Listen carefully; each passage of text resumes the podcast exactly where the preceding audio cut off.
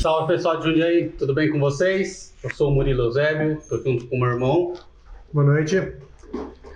Pessoal, primeiramente queria agradecer aos nossos patrocinadores, que são as pessoas que fazem isso ser possível acontecer.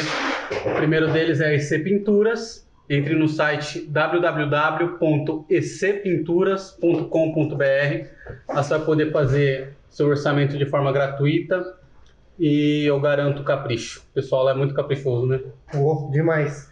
E eu queria agradecer a loja Bebidas para Todos, uma loja online, que a gente sempre fala aqui. Hoje ele mandou uma cervejinha aqui pra gente, né? Mais uma vez. Acessem o site dele, é www.bebidasparatodos.com.br. A entrega em Jundiaí até em 24 horas.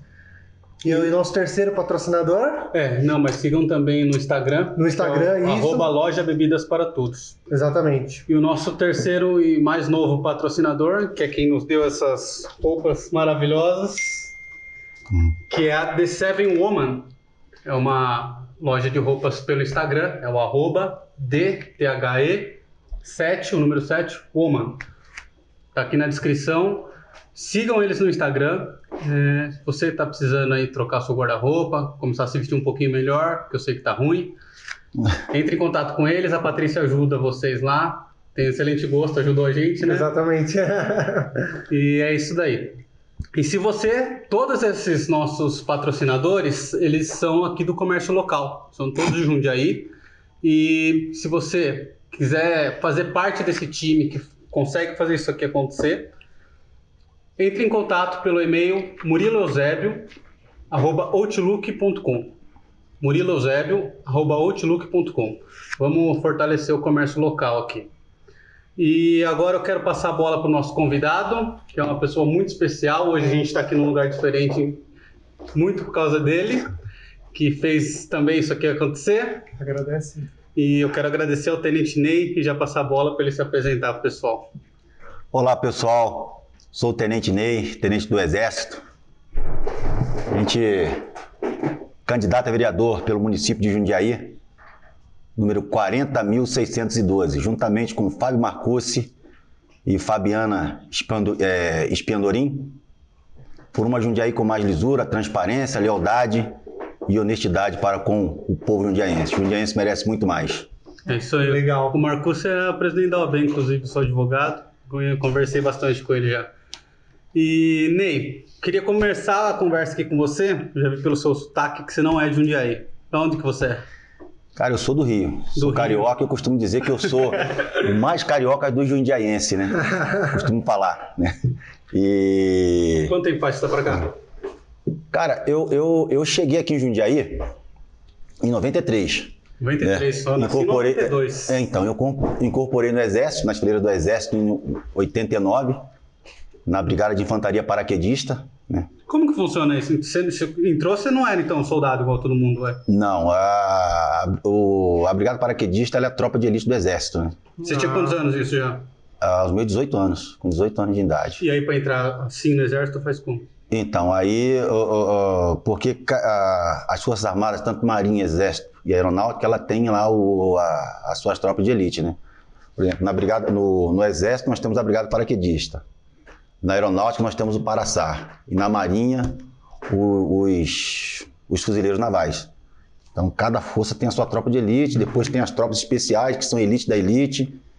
Então, realmente foi um processo seletivo. Meu sonho, desde criança, era ser paraquedista. Meu pai morava ali em- no bairro de Deodoro, onde tem ali a Vila Militar. Meu pai era, era funileiro. Eu, desde garoto, eu vi os paraquedistas saltando e cresci com aquela coisa ali. E aí, na época de me alistar, eu falei, pô, vou querer ser esse negócio aí. Eu Então você comentava com nem, meu nem pai. vem de família militar, assim. Você, Não, não vem. negócio que é seu mesmo, não é É só com meu. você. Então você entrou no quartel pelo alistamento convencional, que todo mundo é obrigado a, se alistar. Sim, sim, porque é, eu costumo dizer que, infelizmente, brigada paraquedista para soldado só no Rio, né? Uhum. Você não Por consegue, quê? por, exemplo, nós temos excelentes soldados aqui, mas soldado paraquedista só no Rio, brigada paraquedista só no Rio. Porque só, só lá que é possível? Só lá que é possível. Então não tem outro lugar. É, lá, só, só lá no Rio forma é, paraquedista do Exército. Então daí a dificuldade, às vezes nós temos muitos soldados aqui em Jundiaí querendo ser paraquedista, só que eles não têm essa oportunidade porque é, a Brigada Paraquedista, como eu, eu bem disse, só no Rio. Então nós temos excelentes soldados aqui no 12. Eu tive a oportunidade de chegar aqui em 93, terceiro sargento, né, já paraquedista, formado. Aí você tinha quantos anos quando você veio pra cá? Eu tinha 23 anos. Nossa, Cheguei é aqui. Rapaz, uma coisa engraçada que eu, que eu não esqueço, que marcou bastante. Eu cheguei aqui no, no dia 9 de janeiro de 1993. né? Não queria ter vindo para cá e tal. E só que na escola de formação, assim, eu, eu prestei um concurso, né? é a, a prova da ESA. E pude passar, estudei bastante. No Exército você tem que estar se aperfeiçoando, o auto- o autoaperfeiçoamento é, é cobrado o tempo todo, né? Então, e engraçado que eu cheguei, eu queria ser paraquedista, fiquei um ano e queria ir embora. Falei, ah, já me formei paraquedista, ralei pra caramba, sofri igual um condenado, porque faz parte do processo de formação. Que para ser paraquedista a gente salta e a pancada com paraquedas é muito forte. Então o cara tem que estar com a musculatura bem. E as pessoas não entendem por que, que o paraquedista paga tanto canguru, paga tanta flexão. É por conta disso, o cara tem que estar com o, a- o PQ dele tem que estar com a, com a musculatura forte, enrijecida para poder aguentar o impacto que a gente toma quando, quando a gente é, aterra, né? A gente costuma falar bom salto, boa aterragem, né? Então, basicamente isso aí. Eu sofri bastante, mas valeu muito a pena, faria tudo de novo. E hoje, hoje você já é o tenente do exército. É, então, aí o, o- o exército ele tem uma ele tem uma carreira, você começa, por exemplo, se você tem a prova da ESA e tem a prova da AMAN, que é a Academia Militar das Agulhas Negras e a Escola de Sargento das Armas, tá? A prova da ESA. Então você presta a ESA, a nossa carreira Aí é elite da elite mesmo. É, não, então você presta um concurso que é a nível nacional, abre para todo mundo, não tem. E aí é o quem pode mais chora menos, né? Quem estudar mais vai se dar bem. Eu me dediquei bastante, é, passei, não tive oportunidade de entrar numa academia, que já é um grau mais, aí realmente tem que. Eu já vim de escola de formação, aquela questão que a gente fala. Eu não tive essa base para poder prestar uma MAN, né? Mas eu pude prestar uma ESA, que é uma prova tão difícil quanto a prova da ESA. E eu consegui lograr êxito, passei, fui muito bem classificado. Também estudava de sábado, domingo. E as pessoas veem a gente hoje não sabem a trajetória de, de, de vida que a gente teve, né? Foi E muito. essas provas aí são difíceis pra caramba, porque no exército todo mundo é disciplinado, assim. Sim, né? E sim. Você passar num, num concurso, num- numa prova, você precisa mais de disciplina do que ser inteligente necessariamente. Sim, assim, sim. né, cara? O cara que mais focar, o cara que mais se dedicar é o que vai passar. Eu venho do direito, né, muitos amigos meus são concurseiros, cara, eu sei como funciona. E aí pega uma galera que todo mundo é focado, todo mundo. Sim, é, sim. A gente tem uma. Você, você joga lá em cima o nível É, do concurso. né? e a gente tem uma, uma retidão de conduta que a gente aprende, né? E aquilo ali a gente leva pro resto da vida, né? Além da formação você tem na sua casa, só que você chega no exército é outra. É outro. Pô, levanta, acorda cedo, você tem horário para cumprir, tira seu serviço, tem que arrumar sua cama, tem que. Então, é disciplina. Disciplina. E a juventude hoje em dia. é, eu tive a oportunidade de estar trabalhando agora recentemente em Campinas. Você vê que a juventude hoje em dia ela não está muito. Não tá, né? Eles acham que tem que ser do jeito deles. E na minha época, em 89, 90, né? Era bem mais complicado, era bem mais difícil, né? Mas Você sabe que esse é um dos arrependimentos que eu tenho na minha vida, de não ter servido o exército. Porque quando, quando eu fiz 18 anos, eu não queria de jeito nenhum servir. Era, pra mim era um pesadelo. Eu era gordaço, gordaço, não fazia porra de exercício nenhum, não Não. fazia nada, morava com a avó. Então você imagina, né? Mimadão. vai lá, vai lá, a gente ia deixar você Então, fininho, sequinho. Só que todo mundo, cara, que serviu o quartel que eu conheço, fala exatamente a mesma coisa. Tipo assim, pô, me fodi pra caralho, mas eu faria tudo de novo, porque é muito legal, você faz amizade, todo mundo é sempre unido a vida inteira, né? E, cara, você tem, você tem experiências que você só tem oportunidade de ter naquele período da sua vida. E, e- fala a verdade que eu fiz com 18 pros 19 anos, fiz porra nenhuma. e eu te falo mais, ali a, a amizade que você faz ali, você leva pro resto da vida. Eu tenho amigos de, de, de 89 que a gente se fala no Face. Eu tive no Rio agora, aí trabalhei na Copa do Mundo, Olimpíadas, intervenção, Que legal. né? Você trabalhou nas intervenções militares? Então, trabalhei, 2018 eu estava lá, né? Trabalhei, tive a oportunidade de subir o- aqueles morros do Rio, confronto, trocar tiro com o pessoal? trocamos, sempre teve confronto, tive alguns confrontos lá. Foi uma fase bem complicada. Pô. E você acha que é possível acabar com aquilo lá? Cara, o, a- eu sinceramente, eu acho que não, cara. Por quê? Infelizmente, eu, eu não vejo uma solução para aquilo ali. A, a, a curto prazo, nem pensar, né? A médio prazo, Essas soluções Talvez. imediatistas nunca não. isso, Não né? não vai, porque são medidas paliativas que é, a gente, a gente subia no morro, combatia, ficava lá e tal, saía, voltava tudo de novo. Então isso aí passa pela politicagem, isso já vem de anos. Nossa, e o Rio é terra de cor. ninguém, né, cara? Infelizmente virou terra de ninguém. Eu posso falar isso aí com conhecimento de causa. Uhum. Eu tive lá, né, é, passei por confrontos, trabalhei nas Olimpíadas, é, no planejamento, coordenação e execução, ou seja, eu ia para a linha de frente. Foi uma experiência única na minha vida. E só que na idade que, eu- que eu, que eu já tô, não foi, não foi, não foi legal não. Você É. você ir para trocação e tal, e a, a, a bandidagem é, é cobarde, eles, Putz. eles não temem nada, eles são traiçoeiros, né? Foi tanto que perdemos alguns amigos, tivemos... Chegou a morrer Então, militar lá? Sim, sim, perdemos amigos. O cabo Mikami aqui de Campinas mesmo, perdeu a vida lá covardemente.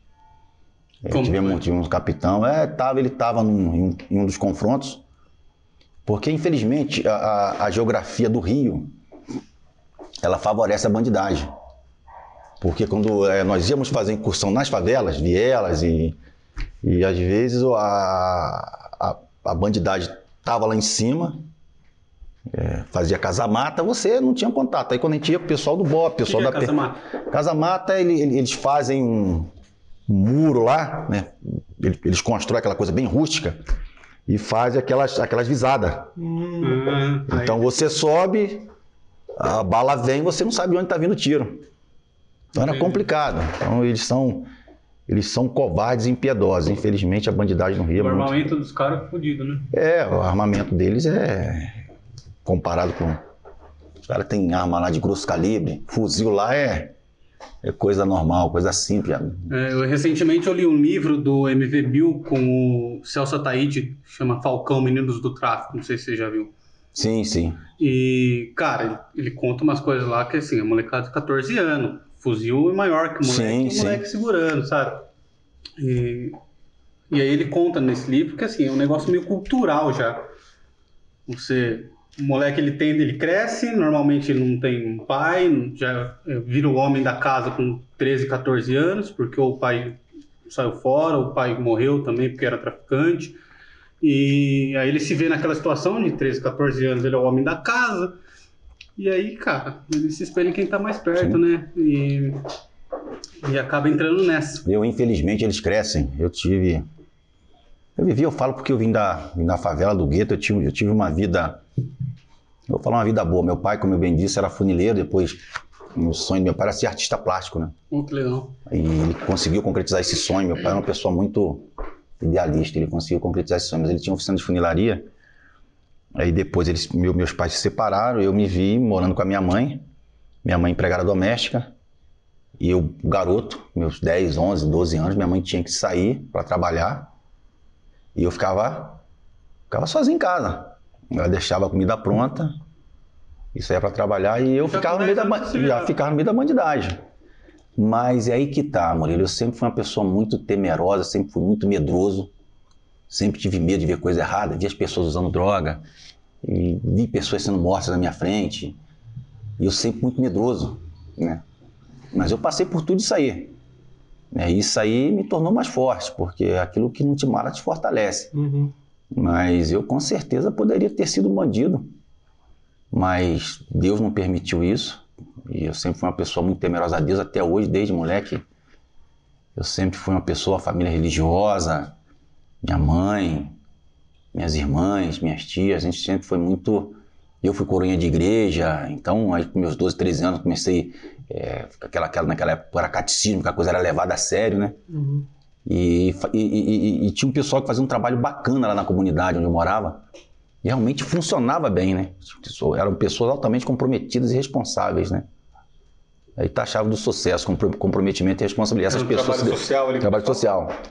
E tirou muita gente é, desse mundo torto, né? Isso, isso é, acontece mesmo, né? E aí, quando você veio para Jundiaí, com, logo que você veio como terceiro tenente. Ter, terceiro sargento. Terceiro sargento. É. Você ficou no hotel, Alojado. hotel do Jundiaí tem um hotel ali, né? Tem, tem, tem, tem. Você ficou lá, você teve que passar lá. Veio sozinho? Viu? Uma pergunta bacana essa aí, cara. Eu, eu quando cheguei aqui, eu não conhecia ninguém. Uhum. Porque o exército, ele, ele é assim. É, em uma turma de 65, eu fui, eu fui o 17. Então você tem as classificações no Brasil inteiro. Uhum. Eu não queria sair do Rio porque eu tinha toda uma estrutura no Rio.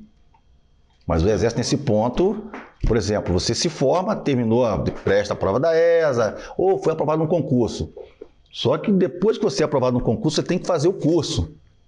E se você for, for, for, for, reprovado no curso, de nada adianta. Então você tem que estudar, estudar e tal. Então era aquela, era aquela briga, querendo tirar melhor, a melhor nota.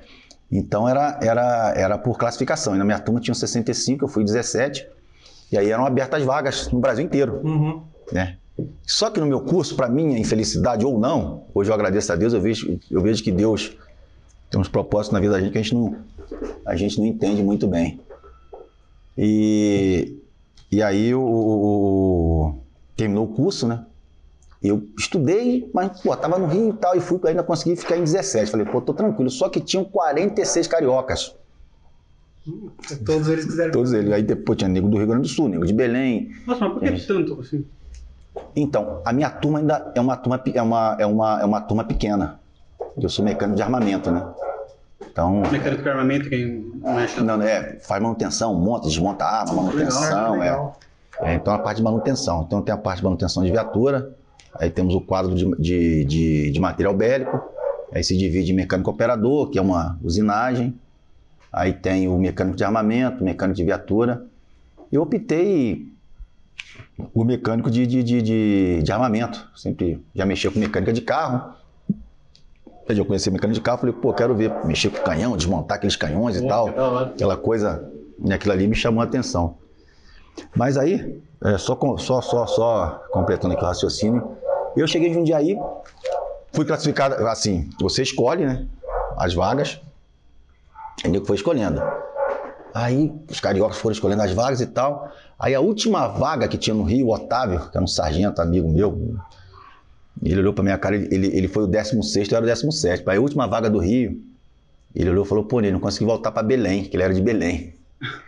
Eu falei: eu vou ficar no Rio, cara. E era, aí, aí o mundo para mim ali desabou, né? Aí você levanta, coloca um alfinete no mapa, né? Um mapinha, né? Aí abre, abre as vagas, São Paulo, daí colocou é, 12 de AC, 21 de Super, tinha um, uma vaga em Jundiaí. Aí eu parei assim, congelei, né? Que eu tava certo que ia ficar no Rio. Falei, pô, cara, agora ferrou. Aí tinha um tenente, o tenente Marcelo estava do meu lado, falou assim: Ney, escolhe Jundiaí, cidade boa, boa, bacana, o quartel fica na beira da pista lá, da rodovia e tal. Eu falei, aí eu fui lá, Jundiaí. Óbvia opção. Caramba, foi muito aleatório. Então. Foi muito aleatório. Aí, né, Aí, aí, aí, mas é um negócio assim que você tem que decidir. Você tem que decidir na hora. Você estuda de acordo com a, com a sua nota, com a sua classificação, você. Você tem prioridade. Você tem prioridade para escolher. Você é. foi na fé que ia dar vaga. Eu estava certo que ia dar vaga no Rio. Não. Era o 17, 45, era o 17 de, de, de, de 65. Só que tinha 46 carioca, mas aí teve. Assim, carioca, a maioria, a maioria escolheu Rio. E eu falei, pô, 17, aí tinha um pessoal, por exemplo, que era do Sul, que era de Manaus, que era a minoria. Aí os caras foram escolhendo para perto e tal. Eu falei, eu vou. Que nada, aí na... chegou na minha vez, o soldado olhou, eu falei, e agora? O que, que eu faço? Caraca, então foi meio destino mesmo, cara. Foi, cara, foi.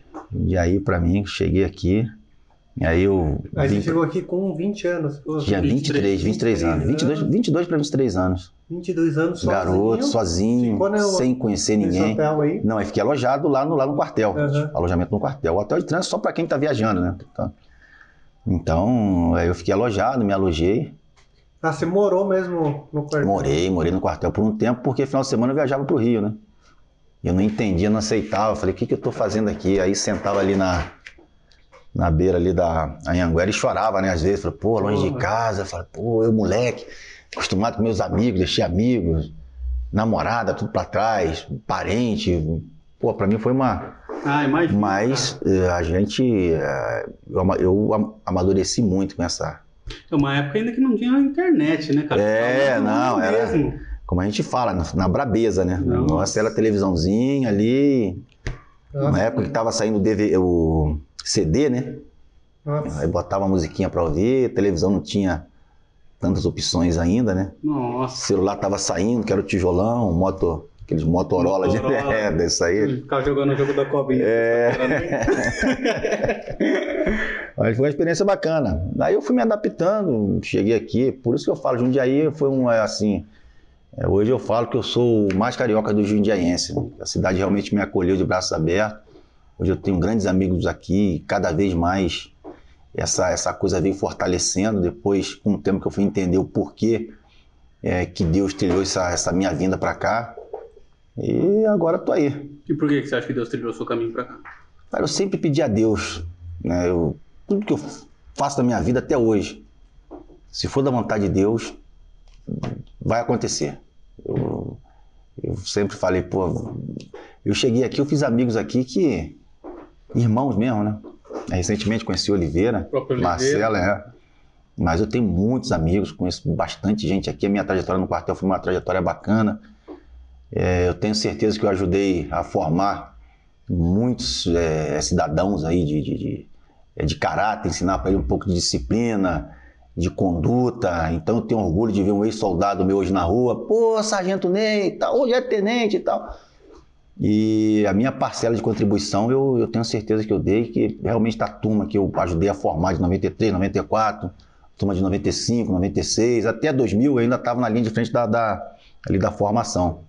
E hoje eu vejo essa molecada na rua, Que é essa molecada que entra, né? a molecada que entra. E a gente aperta, né? A gente aperta um a mais, aperta outro menos. Então aqueles que querem sair do caminho, não, volta que o caminho é esse. E vai, vai, vai, viu? Você não... Garoto, você não está na sua casa, isso aqui é exército. O exército funciona dessa forma. Não adianta você querer eh, desviar do caminho, que o caminho é esse. E falam que antes era pior que hoje, né, cara? Ah, antes era pior, era pior. O negócio. Eu que tive a oportunidade de servir numa brigada paraquedista, eu posso falar muito bem lá. Era dentro de uma sistemática, né? Dentro de uma sistemática, de, não era nada de absurdo. Às vezes, um ou outro exagero acontece, mas era uma coisa voltada ali pro, pro treinamento e era apertado e tinha teste físico. Se não passasse, estava reprovado, ponto final, acabou. Né? E aí você era tratado como um adulto já, né? É, tratado como adulto. Ninguém fazia nada de, de, de que, que abonasse a sua, o, o seu brio, a sua, a sua, sua hombridade. Isso aí no Exército não existe. É um outro caso que acaba, mas o Exército ele prima muito por isso. Então, infelizmente, a gente vê alguns casos isolados, vamos dizer assim, porque o ser humano é complicado, mas a gente sempre prima pe- pela conduta, tem uma sistemática de ensinamento, de, de ins- instrução, mas jamais é, a gente mexe com o brio do homem, porque o cara entrou ali, aquela mudança, sai do o, o menino, entra o menino e sai o homem. Uhum. Então a gente cobra dentro, dentro de uma sistemática, mas jamais mexendo com brio, com hombridade, é, aqueles princípios né, que a gente mexer com o caráter do, do, do ser humano, isso aí não existe. Agora, o treinamento é rígido, a formação é de ferro, né? E como a gente fala, é no fogo mais forte que se forja o aço bom, né? Então a gente tem esse lema aí. É um É. fogo é quente para para poder o cara sair bem. É, a gente, o primeiro entrevistado que nós fizemos aqui era um rapaz que gostava muito do exército, né, o Rafael. Rafael. E ele estava falando que na Segunda Guerra, não sei nem se é verdade, você pode confirmar, o Hitler gostava muito dos soldados brasileiros, né, cara? Que, que eram muito corajosos e tudo mais, diz que mandava Legal, cartas, legal. né, pro, exército brasileiro, só que mandava em alemão. O... Não, não, cara, é, essa aí também é uma pergunta bacana, porque é, eu não tive a oportunidade de é, em missão pro exterior. Haiti, Angola, Zaire, Chipre, a Força de Paz. E é unânime a gente conversando com os coronéis, com os oficiais, os companheiros dos sargentos que foram, falou que o soldado brasileiro, ele realmente é o melhor material humano do mundo. É, isso Tá. eu já ouvi O, falar. o material humano brasileiro é muito bom. Que é o. Esperança que o filho teu não foge à luta é, real, né? Não, é real. O solda- O, sol- o soldado brasileiro ele é muito bom. Muito bom mesmo. É uma pena que né, a gente não tem assim um equipamento. e, é, é, quando eu falo de equipamento, eu falo uma. é uma formação um pouco melhor por conta dessa austeridade que a gente vive né, atualmente. Então, é muita contenção de despesa. Você não pode gastar com isso, gastar com aquilo. Mas o soldado humano, ele é, é o melhor material humano do mundo. Você acha que as Forças Armadas no Brasil é usado de maneira errada? Às vezes, às vezes sim. Eu, eu acho que tem coisas que as Forças Armadas não, não tem que estar tá enfiada ali, mas por ordem. Não, sim, não estou nem discutindo a É. questão de ordem. Porque eu vejo, vou pegar os Estados Unidos, por exemplo, os caras. É, muita tecnologia, muito desenvolvimento, muita coisa sai de dentro do exército, né? A internet foi o Isso. exército americano. Os caras, tudo bem, né? Eu sou meio contra esse negócio de querer também guerra com o mundo inteiro, qualquer motivo é guerra, Uhum. mas é, você vê que lá é, muita coisa veio do estudo militar. E eu tenho a sensação que no Brasil é muito parecido, até a parte da, principalmente na parte das forças aéreas, né? Sim. É, que a gente tem bastante desenvolvimento e tal. Você não acha que o exército podia ser um braço de uma maneira maior, com mais investimento, De avanço científico. de avanço científico e tudo mais? Porque a gente tem uma disciplina muito grande dentro do exército e a gente tem Sim. pessoas muito capacitadas lá dentro. Não, com A certeza. liderança do exército é extremamente inteligente. Com certeza. O- o- realmente nós temos pessoas altamente capacitadas. É, material humano, como eu falei, é muito bom. Falta investimento. Simplesmente isso, porque o material humano que nós temos aí realmente é de uma qualidade. Eu, eu concordo com você. Eu acho que falta um pouco mais é, olhar com bons olhos é, as Forças Armadas, de modo geral, tanto a Marinha, Exército quanto a Aeronáutica. A Aeronáutica ela tem um investimento diferente do Exército, enfim. Uhum. Mas eu concordo com você plenamente. Eu acho que isso aí é extremamente viável. Eu acho que deveria ser assim, acho que devia ser assim.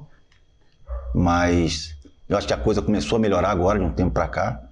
Os investimentos voltaram a acontecer, Uhum. né? Porque realmente o Exército é pau para toda obra, né? Ah, barra de Brumadinho, não sei o quê. Aí desabou, Sim. chama o Exército. Ah, incêndio da Amazônia, chama o Exército. Enchente, enchente não sei aonde. Chama, então o Exército é uma, Sim. é uma massa de manobra né, muito grande, né? E verás que o filho seu jamais foge à luta, né? Foge, foge, foge- Quando você fala que o exército melhorou recentemente, é depois do, do- da mudança do governo federal? Cara, assim, e também, né? Porque até então, infelizmente, o Exército ele tava meio. Tava meio, não vou falar esquecido, né? Mas é, nós só tivemos investimento depois que a Copa do Mundo, que o Brasil foi, foi, foi confirmado como sede da Copa do Mundo, aí sim, aí chegou investimentos, enfim. E logo as Olimpíadas Rio 2016, aí teve que se fazer investimento, não tinha como, porque até então nossas viaturas estavam sucateadas, nosso armamento sucateado, nosso material bélico sucateado. Então, a contenção era muito grande, corte de orçamento para o exército, e isso aí dificulta muito. Né?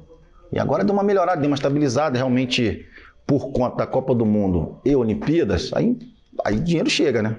Aí você tem um material bélico novo, você consegue trabalhar, né? Mas se então tem- não é nem pela mudança do, do- de, pela mudança de governo, é mais pela, pela, pela Situação. situação, que, que foi investido o dinheiro no exército. Sim, sim. É, a situação que foi investida, de- assim, em governos anteriores, vamos dizer assim, não tinha aquele bons olhos voltados para pro, para investimento no exército. Aquela, aquela De Dilma e Lula, você está falando? Sim.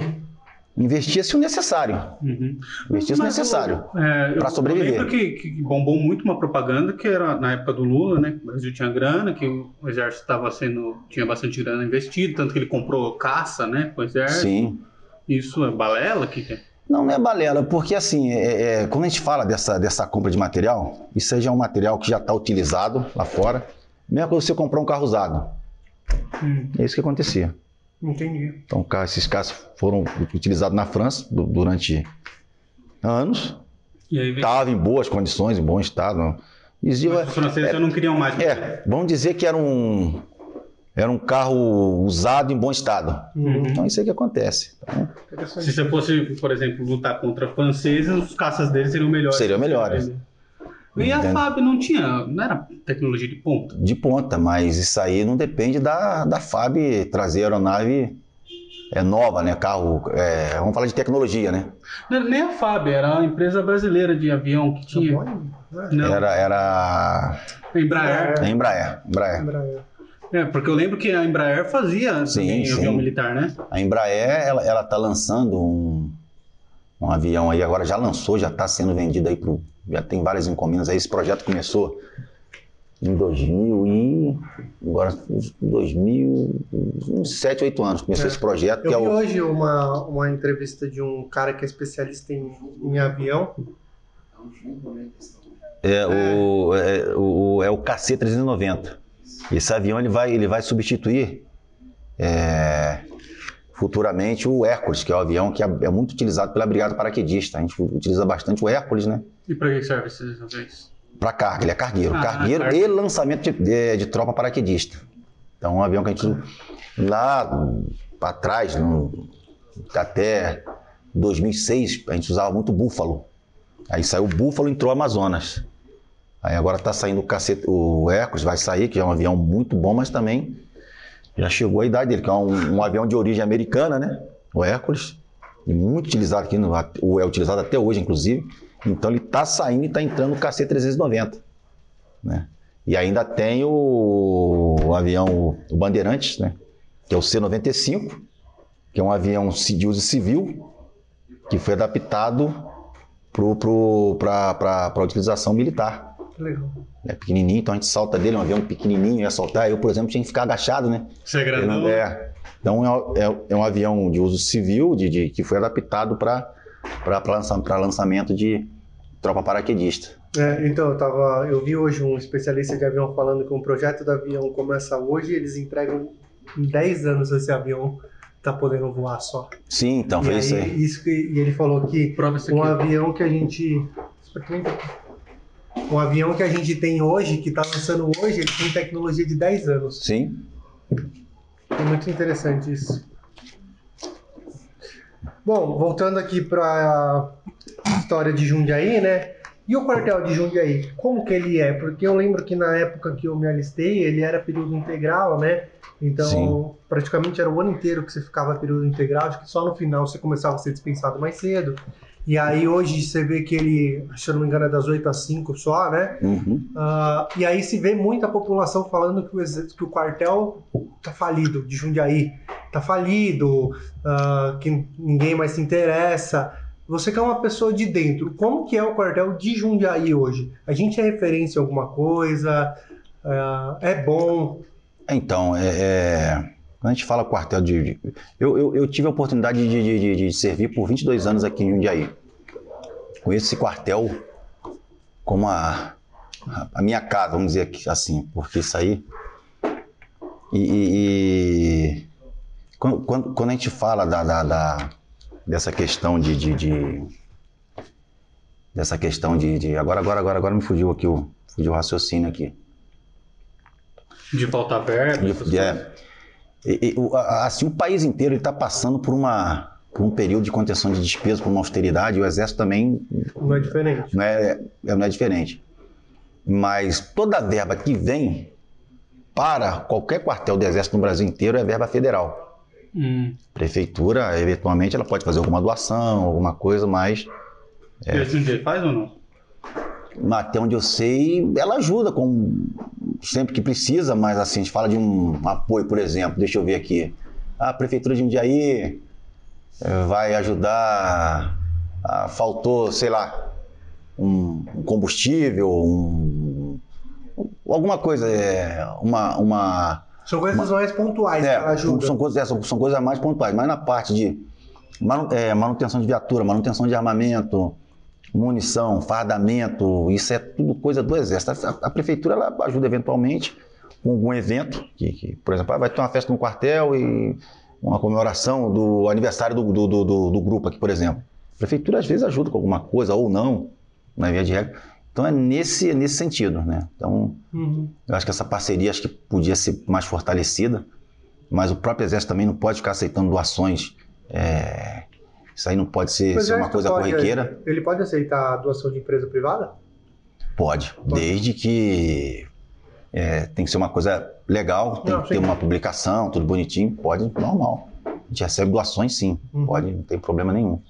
Receita Federal, Prefeitura, né? tem, tem um, um trâmite lá, tem uma, uma- tem uma parte burocrática que a gente pode receber essas doações sim. Tem uma sensação, isso pode ser uma sensação pessoal, que o exército ele se afastou um pouco da gente, porque eu tenho memórias de quando eu era mais novo, eu ia em shopping, tá o caminhão do quartel dentro do shopping com Tem pessoal correndo na rua, né? é, com, com pessoas fardadas, e aí você ia no shopping, você moleque, você via aquilo lá, você ficava encantado.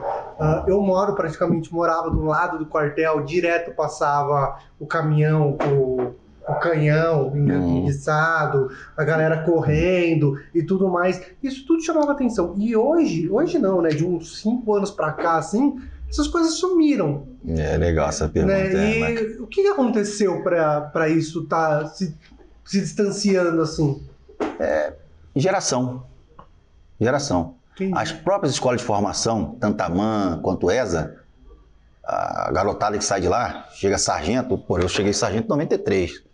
Então eu cheguei com uma outra formação, com uma outra visão, e vamos pra rua, vamos correr e tal. E qual que é a preocupação hoje em dia? Você, por exemplo, pegar um garoto que está entrando no quartel, eu já tô mais condicionado, pegar um exemplo como você falou, a gente saía para correr na rua, não sei o quê. Hoje ainda existe, mas é uma coisa mais mais limitada. Antigamente era, era regra, sabe? Eu lembro Foi de cara- direto a galera ali na 14 correndo. então, é, aí tivemos algum- alguns problemas de, de militar chegar a falecer durante o treinamento físico militar Oh. e tal, mas dentro de uma sistemática. O cara foi ver, o cara tinha um problema no coração que não foi é, plotado lá atrás. Então, camarada foi passando por seleção, chegou em uma determinada atividade física, o cara infartou e morreu. Uhum. Então isso aí foi cobrado. Então é por isso que deu essa, diminu essa, essa diminuição na, na- na- na- Você não vê tanta aquela tropa correndo, não sei o que e tal. Realmente isso aí deu uma, É. deu uma, deu uma brecada. Eu, eu, eu costumo dizer que é coisa de geração, né? Os tempos mudam, então você tem que acompanhar Sim. e não tem muito que, não tem muito que se fazer. É, é, é que você tá falando assim, eu pensando aqui, é, a gente avança né, na, na medicina, não daria para ter um controle disso das pessoas que têm. Sim, sim, sim, mas infelizmente, é, eu vou te citar um caso aqui, a seleção às vezes é, o sistema é falho, né? Não Uhum, tem como é você muita controlar. gente. Muita gente. Eu peguei um caso lá em Campinas, agora ano passado, o garoto entrou, aí em uma determinada atividade física lá, o garoto começou a falta de ar, não sei o que, foi ver, ele tinha um probleminha no coração, só que ele omitiu, Hum. Ah, ele sabia do ele problema. sabia do problema, omitiu. E ele queria Apesar de que o exército pede os exames e tal, É, ele mas se o jovem também, omitir, e acabou passando batido. Aí fomos plotar isso aí, ainda bem que foi plotado a tempo, então foi desligado. Então acontece muito isso. O, o garoto quer servir e ele omite uma informação. Né? Apesar de que o exército pô, faz o exame, cobra o exame, quando eles estão prestes a incorporar. Mas infelizmente um ou outro caso acaba passando batido. Né? É. Meu pai foi assim, ele fala que o sonho dele É. era ser do exército, mas sempre usou óculos. É, a gente na fala, a, a gente fala muito uma, uma coisa que eu bato bastante, essa questão das drogas, né? Infelizmente a juventude perdida do jeito que está. E a gente faz uma entrevista com o jovem e pergunta, ó, você, dentre várias perguntas, pergunta se você usa droga, não sei o quê, que na verdade que é para não contaminar os demais. Então a gente procura separar o joio do trigo, porque se droga fosse bo- coisa boa, estaria na casa de todo mundo. Então é, o exército ele tem um controle rigorosíssimo em cima disso aí. E A gente vê, ah, mas. Aí uma vez eu vi uma, uma, uma, uma, ou- ou algumas vezes eu ouvi uma mãe falar que o filho dela aprendeu a fumar maconha no quartel. Eu falei, minha senhora, então a senhora não fala uma besteira dessa, que seu filho com certeza ele já. É que, infelizmente, na seleção a gente não consegue botar o exército. Hoje ele está usando até aquele o teste o Toxicológico? toxicológico. Ah, vocês fazem hoje? Hoje, hoje em dia está fazendo o teste toxicológico.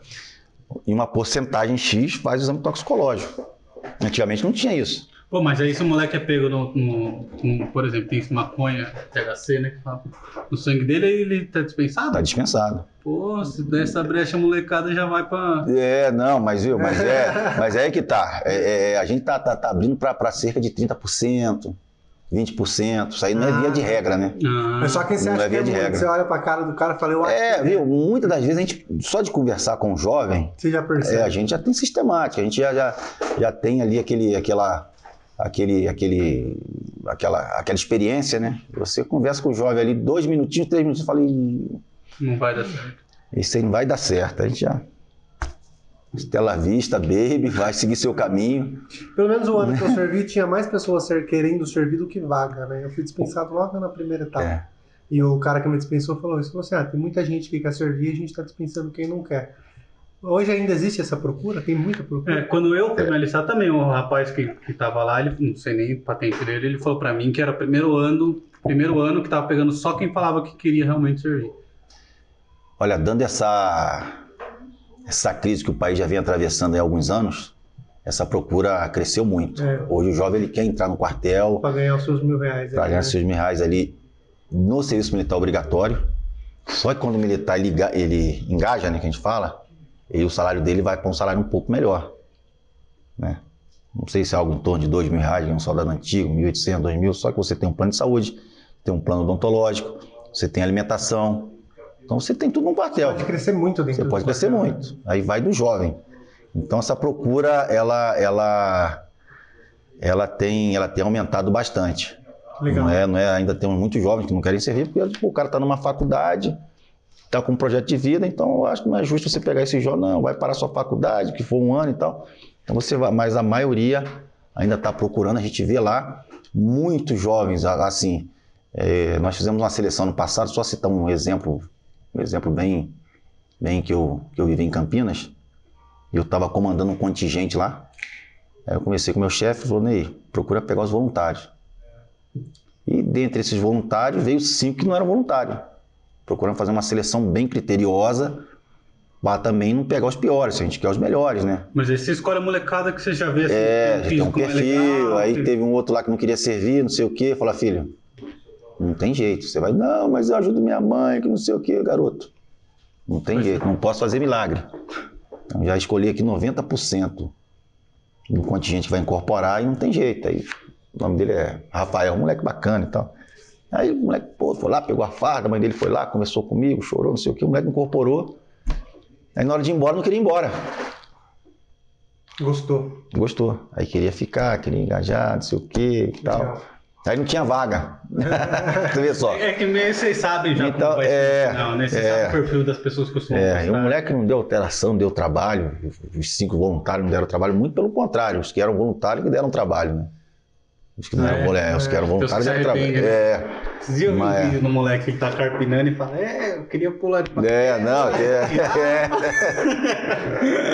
é. Eles veem isso aí, mas não tem como. Exército ele ainda não tem um serviço de, de, de, de- É. de- de faxina, manutenção terceirizado, né? É um outro quartel que tem, mas não. Mas, olha aí, então, saindo um pouco desse assunto quartel, né? Porque é muito interessante, mas a gente É. quer saber um pouco mais do Ney político agora, né?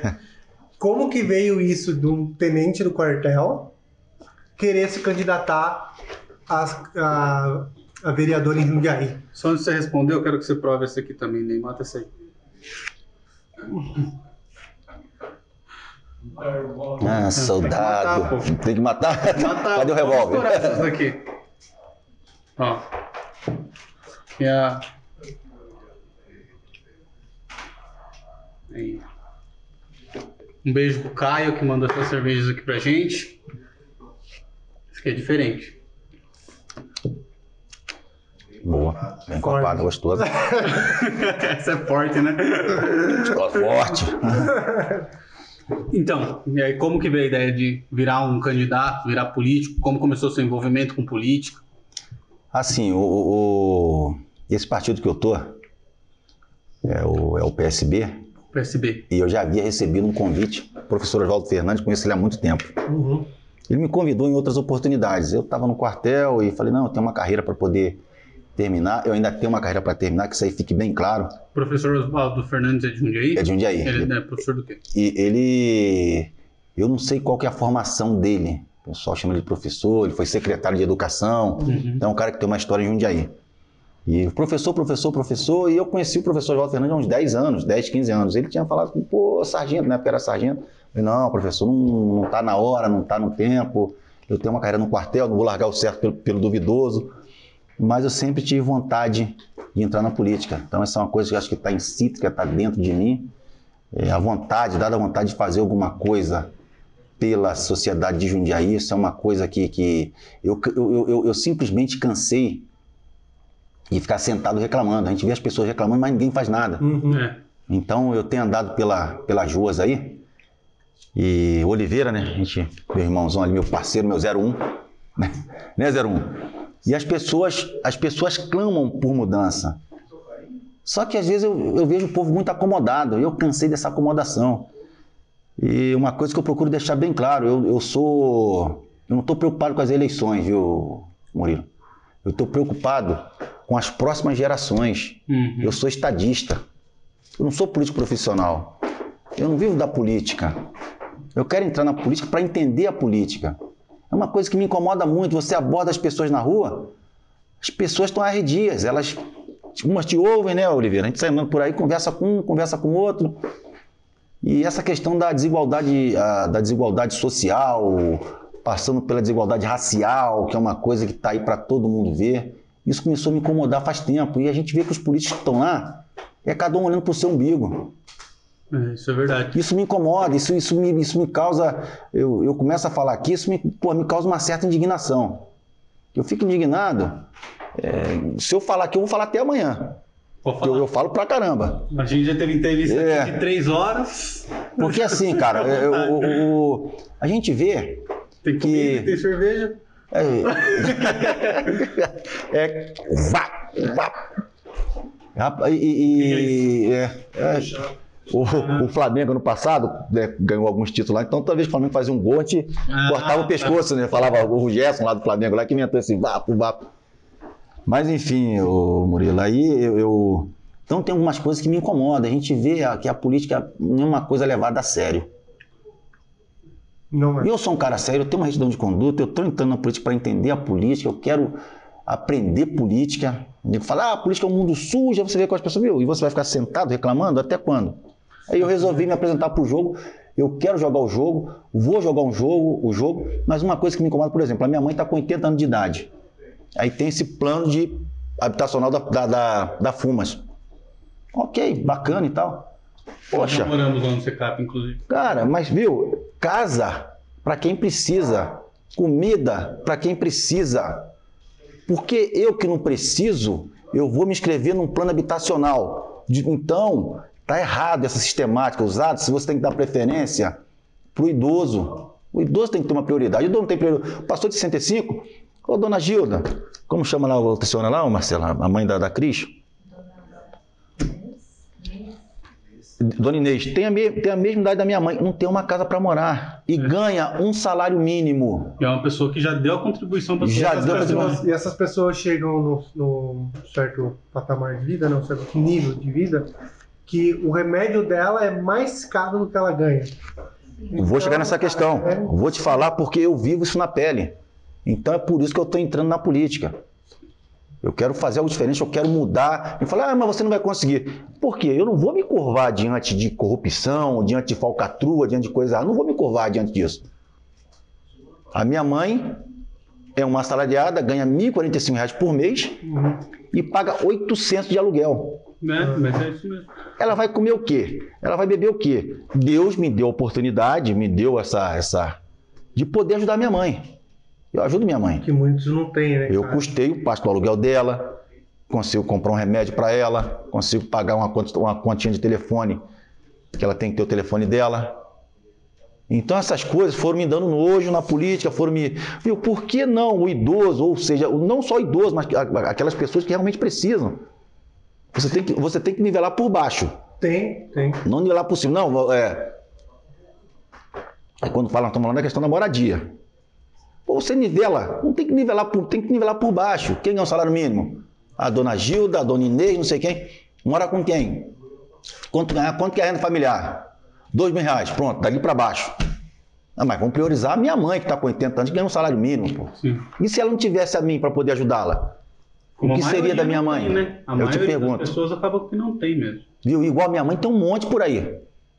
E nessas minhas andanças por aí, eu deparei com a dona Sônia Oliveira, estava junto lá. A mulher mora numa casa, que eu fui entrar na casa dela, não consegui entrar, um calor desgraçado.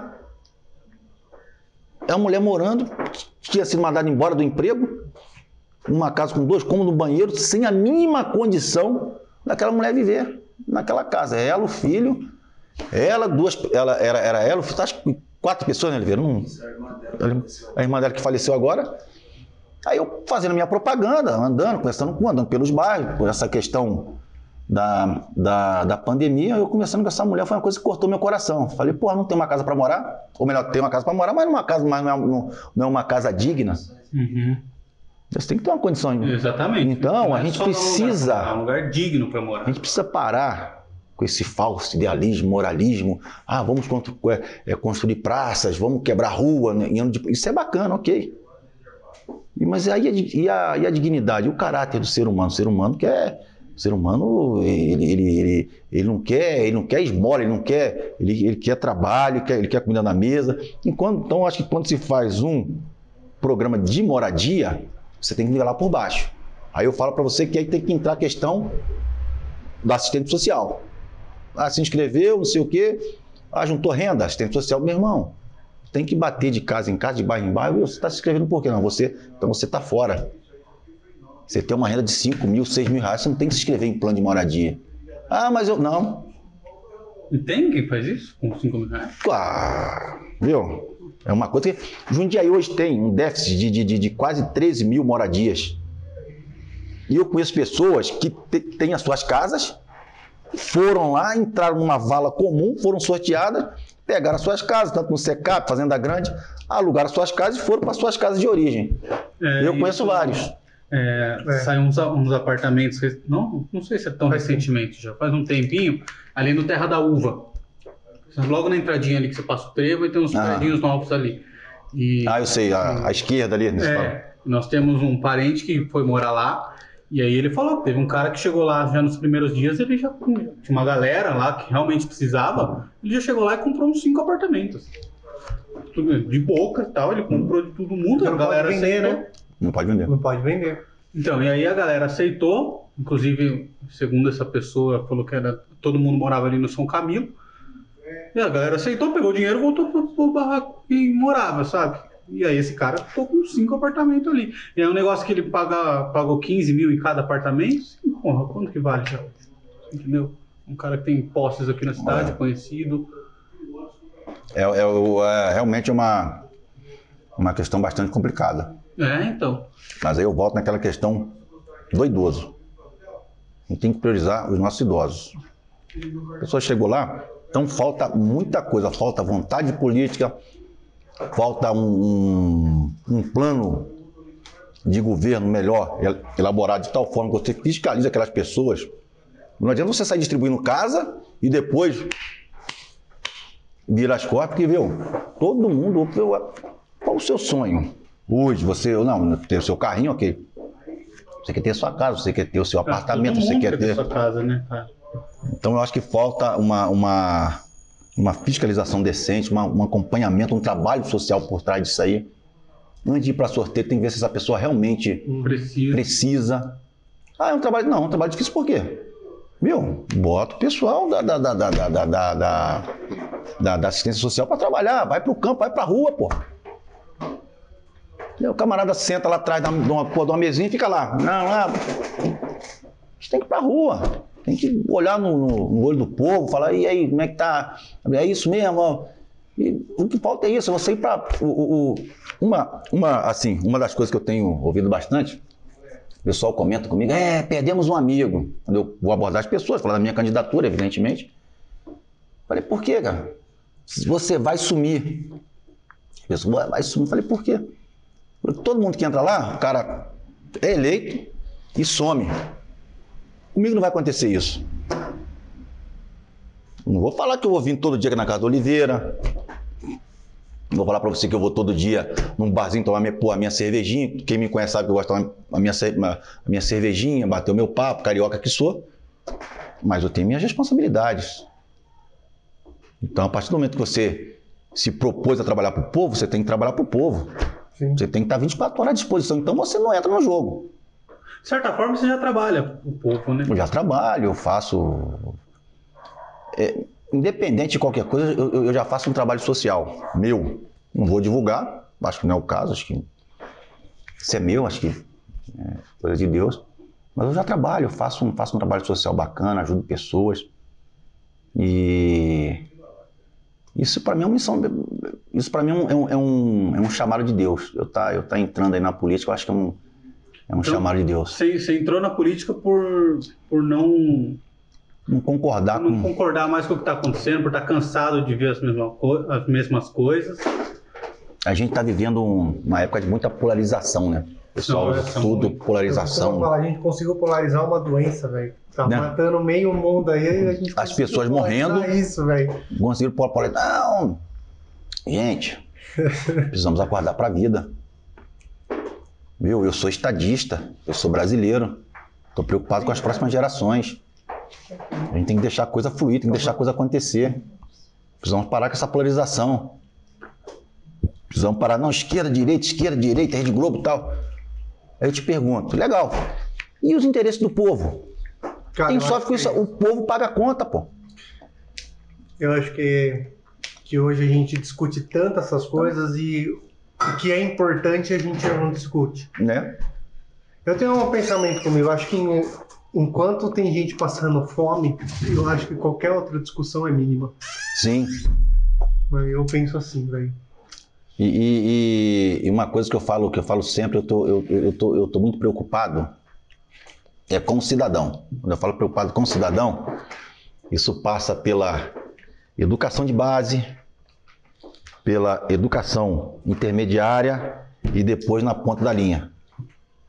Isso me preocupa muito.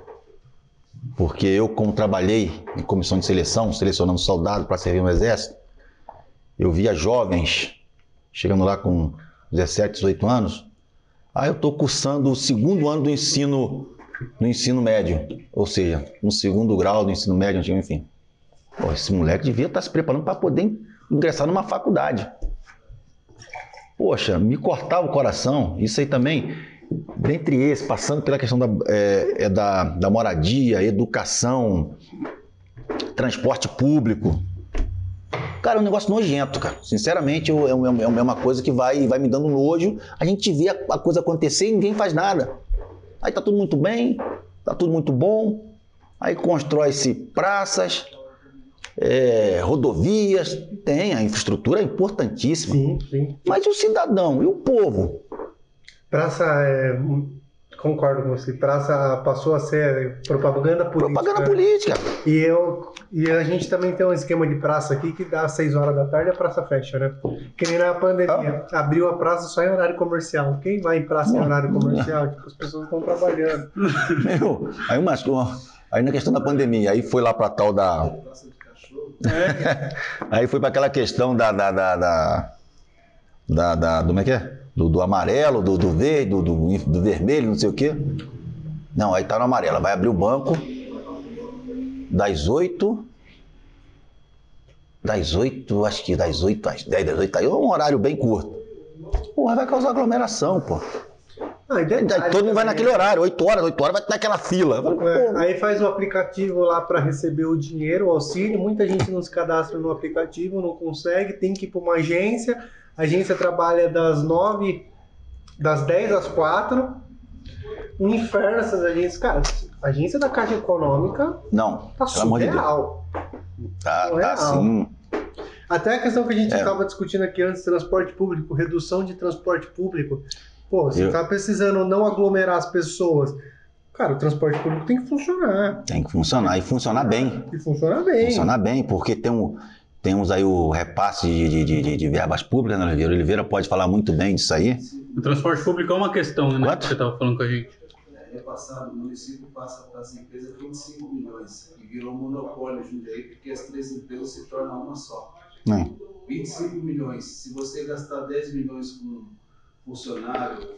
Para manter a frota. Entendeu? Ele está mordendo 15 milhões. Eu falo por experiência própria que eu estou lá dentro, estou vendo. É. Tem é. dispor assim, Oliveira? Nenhum problema. o Oliveira, pessoal, ele é motorista e é legal a gente ouvir o outro lado, né? Porque todo mundo reclama do transporte tá público. Tá vendo na pele, né? É. Tá Só que a gente também tem o outro lado, né? O lado do funcionário ali. Que isso é super importante. Né? É uma categoria que está tá esquecida, cara. que está abandonada. Né? O Sorocaba avançou nas negociações há uns 7, 8 anos mais ou menos. Sorocaba hoje tem um piso de R$ 3.800 o salário mensal do motorista. Sorocaba tem três turnos, 6 horas e 20 cada turno. E Jundiaí? Então, os benefícios são bem equivalentes, entendeu? Do, comparados aos de Jundiaí. Jundiaí, hoje o motorista ganha R$ 2.790 na carteira. Bem abaixo. Bem abaixo, bem defasado. O ticket de refeição não é bem remunerado. Entendeu? Hoje, o convênio médico dos motoristas, dos colaboradores, além de você ter que pagar o convênio, você tem que pagar uma taxa de coparticipação. É uma coisa que isso aí não existe, entendeu? Então, nós estamos defasados em tudo, tanto no transporte como na remuneração, nos benefícios. A carga horária é igual. A carga horária, você faz uma carga horária de 10, 12 horas, um- você, não, você não consegue ver isso na, na folha do, do, do pagamento. E vocês têm um intervalo ridículo no meio da, da jornada, né? Infelizmente, em Jundiaí, eu já estou na empresa já há muitos anos, em Jundiaí, é, a carga horária são praticamente 10, depende da tabela, vai- varia muito das tabelas, mas de 10 a 12 horas de trabalho. Você não tem horas de, de almoço, o motorista tem que largar o carro na plataforma para fazer a hora de almoço. Ele queima a viagem, ele deixa aquela viagem, de fazer aquela viagem para se alimentar. Porque os intervalos que tem nas tabelas de 20 minutos. Você não consegue Hum, almoçar, tá. fazer um horário de janta em 20 minutos. Entendeu? E infelizmente é defasado. E ela é- além do transporte público ser defasado, é, Jundiaí é a sétima economia mais cara do país. Certo? Certo. A arrecadação de tributos, de impostos que essa cidade arrecada, só das empresas, é absurda. Eu fiz um, eu estava vendo no ano passado, Jundiaí arrecadou 1 bilhão 988 milhões de reais. E você não vê nada, saúde, educação, segurança, você não vê nada. Jundiaí era para ter um dos transportes mais modernos do Brasil. Rio de Janeiro, com tudo aquilo que está acontecendo lá no Rio de Janeiro, está aqui o tenente, ele é de lá, conhece muito bem lá, né? veio para cá, já está quase 30 anos aqui com nós. Rio de Janeiro tem um transporte público lá hoje com Wi-Fi e ar-condicionado, Beleza. Eu já fui É obrigatório, entendeu? Infelizmente, nossa cidade aqui, ela está defasada nesse sistema, entendeu? Agora, eu não sei quem que está levando vantagem disso aí. Quem está levando vantagem? Sim. Entendeu? Agora eu te pergunto, eu como colaborador da empresa, entendeu? eu fico assim indignado também e revoltado pelas condições de trabalho. Entendeu? Eu voltei de férias em julho, já vai fazer três meses que eu não recebo salário. Nossa. Eu voltei com saldo devedor, entendeu? Devido à pandemia, certo? Trabalhei 12 dias, mandaram ficar 18 dias em casa. Fui pegar meu limite de saldo zero, devedor.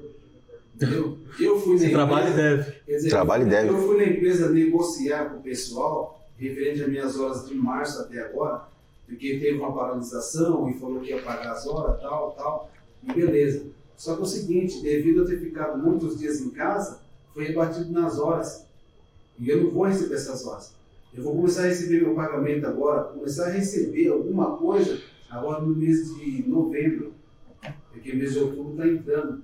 Então é precário. Só que a gente tem família, a gente tem esposa, mas eu não tenho, eu não tenho medo, sabe por quê? De me expor e de falar a verdade, a situação real que está acontecendo. Porque quem sofre na pele somos nós, colaboradores, e a população. Uhum. Entendeu? Agora eu te falo, numa pandemia, numa pandemia, o porquê de uma frota reduzida? Não tem cabimento isso. Não entra na minha cabeça. E nem da sociedade. Ah, eu estou aqui já faz uma hora e meia no ponto esperando o ônibus. Absurdo, né? na linha, é um absurdo. Trabalho na linha, a pessoa estava no ponto e falou, ó, faz duas horas eu estou esperando um ônibus aqui. Isso é um absurdo. Eu, eu não tenho medo de expor nem de falar a verdade, porque a verdade tem que ser dita. Sim. Entendeu? Tem que ser dito. Não importa quem vai ouvir, quem sabe, doa quem doer. Tem que ser dita. Porque nós estamos sofrendo na pele. Porque assim, é, não é nem questão é, de desespero. Você não tem desespero, é questão de ética, de caráter. Se a empresa me desligasse hoje, mandasse eu embora hoje, ela estaria não só fazendo favor para mim, como ela estaria me ajudando e muito. Porque eu conseguiria colocar minha situação em dia e eu, como um bom profissional que eu sou, graças a Deus, eu estaria já trabalhando em outra empresa. Eu estaria trabalhando no fretado, estaria trabalhando no rodoviário, eu iria trabalhar com emergência, ambulância, ou iria trabalhar na carreta, que eu tenho profissão. Entendeu? Então, quer dizer, infelizmente, é, nós da sociedade, nós colaboradores da empresa, passamos por uma situação entendeu? que jamais ninguém achava que ia passar. E o transporte público de Jundiaí hoje não era para estar acontecendo o que está acontecendo hoje. Se, se, a pandemia está aí, a cidade teve casos, índices de morte muito grande, por que não aumentar a frota? São Paulo aumentou a frota. É para diminuir a quantidade de é. pessoas, né? Essa, essa é Sim, é isso, isso é. Entendeu? Aí eu falo para você, adianta é, eu só falar alguma coisa, ou também vocês falar, não, a sociedade tem que se mobilizar. A sociedade tem que entender que isso aí é um bem para as futuras gerações que vão vir. E outra, Jundiaí já passou da hora de ter um transporte digno e merecedor. Um transporte com Wi-Fi, um transporte com ar-condicionado, sabe? Diminuir o tempo de espera, entendeu? Pagar, entendeu? Por distância percorrida. Não pagar é, uma tarifa cheia, entendeu? Um absurdo você pagar, você pegar um ônibus aqui no bairro, já do lado, e você descer na lado, você pagar uma, uma tarifa integral, um valor cheio. Isso é um absurdo, entendeu? E ninguém faz nada, ninguém faz nada. Então nós temos que ir de frente, bater de frente.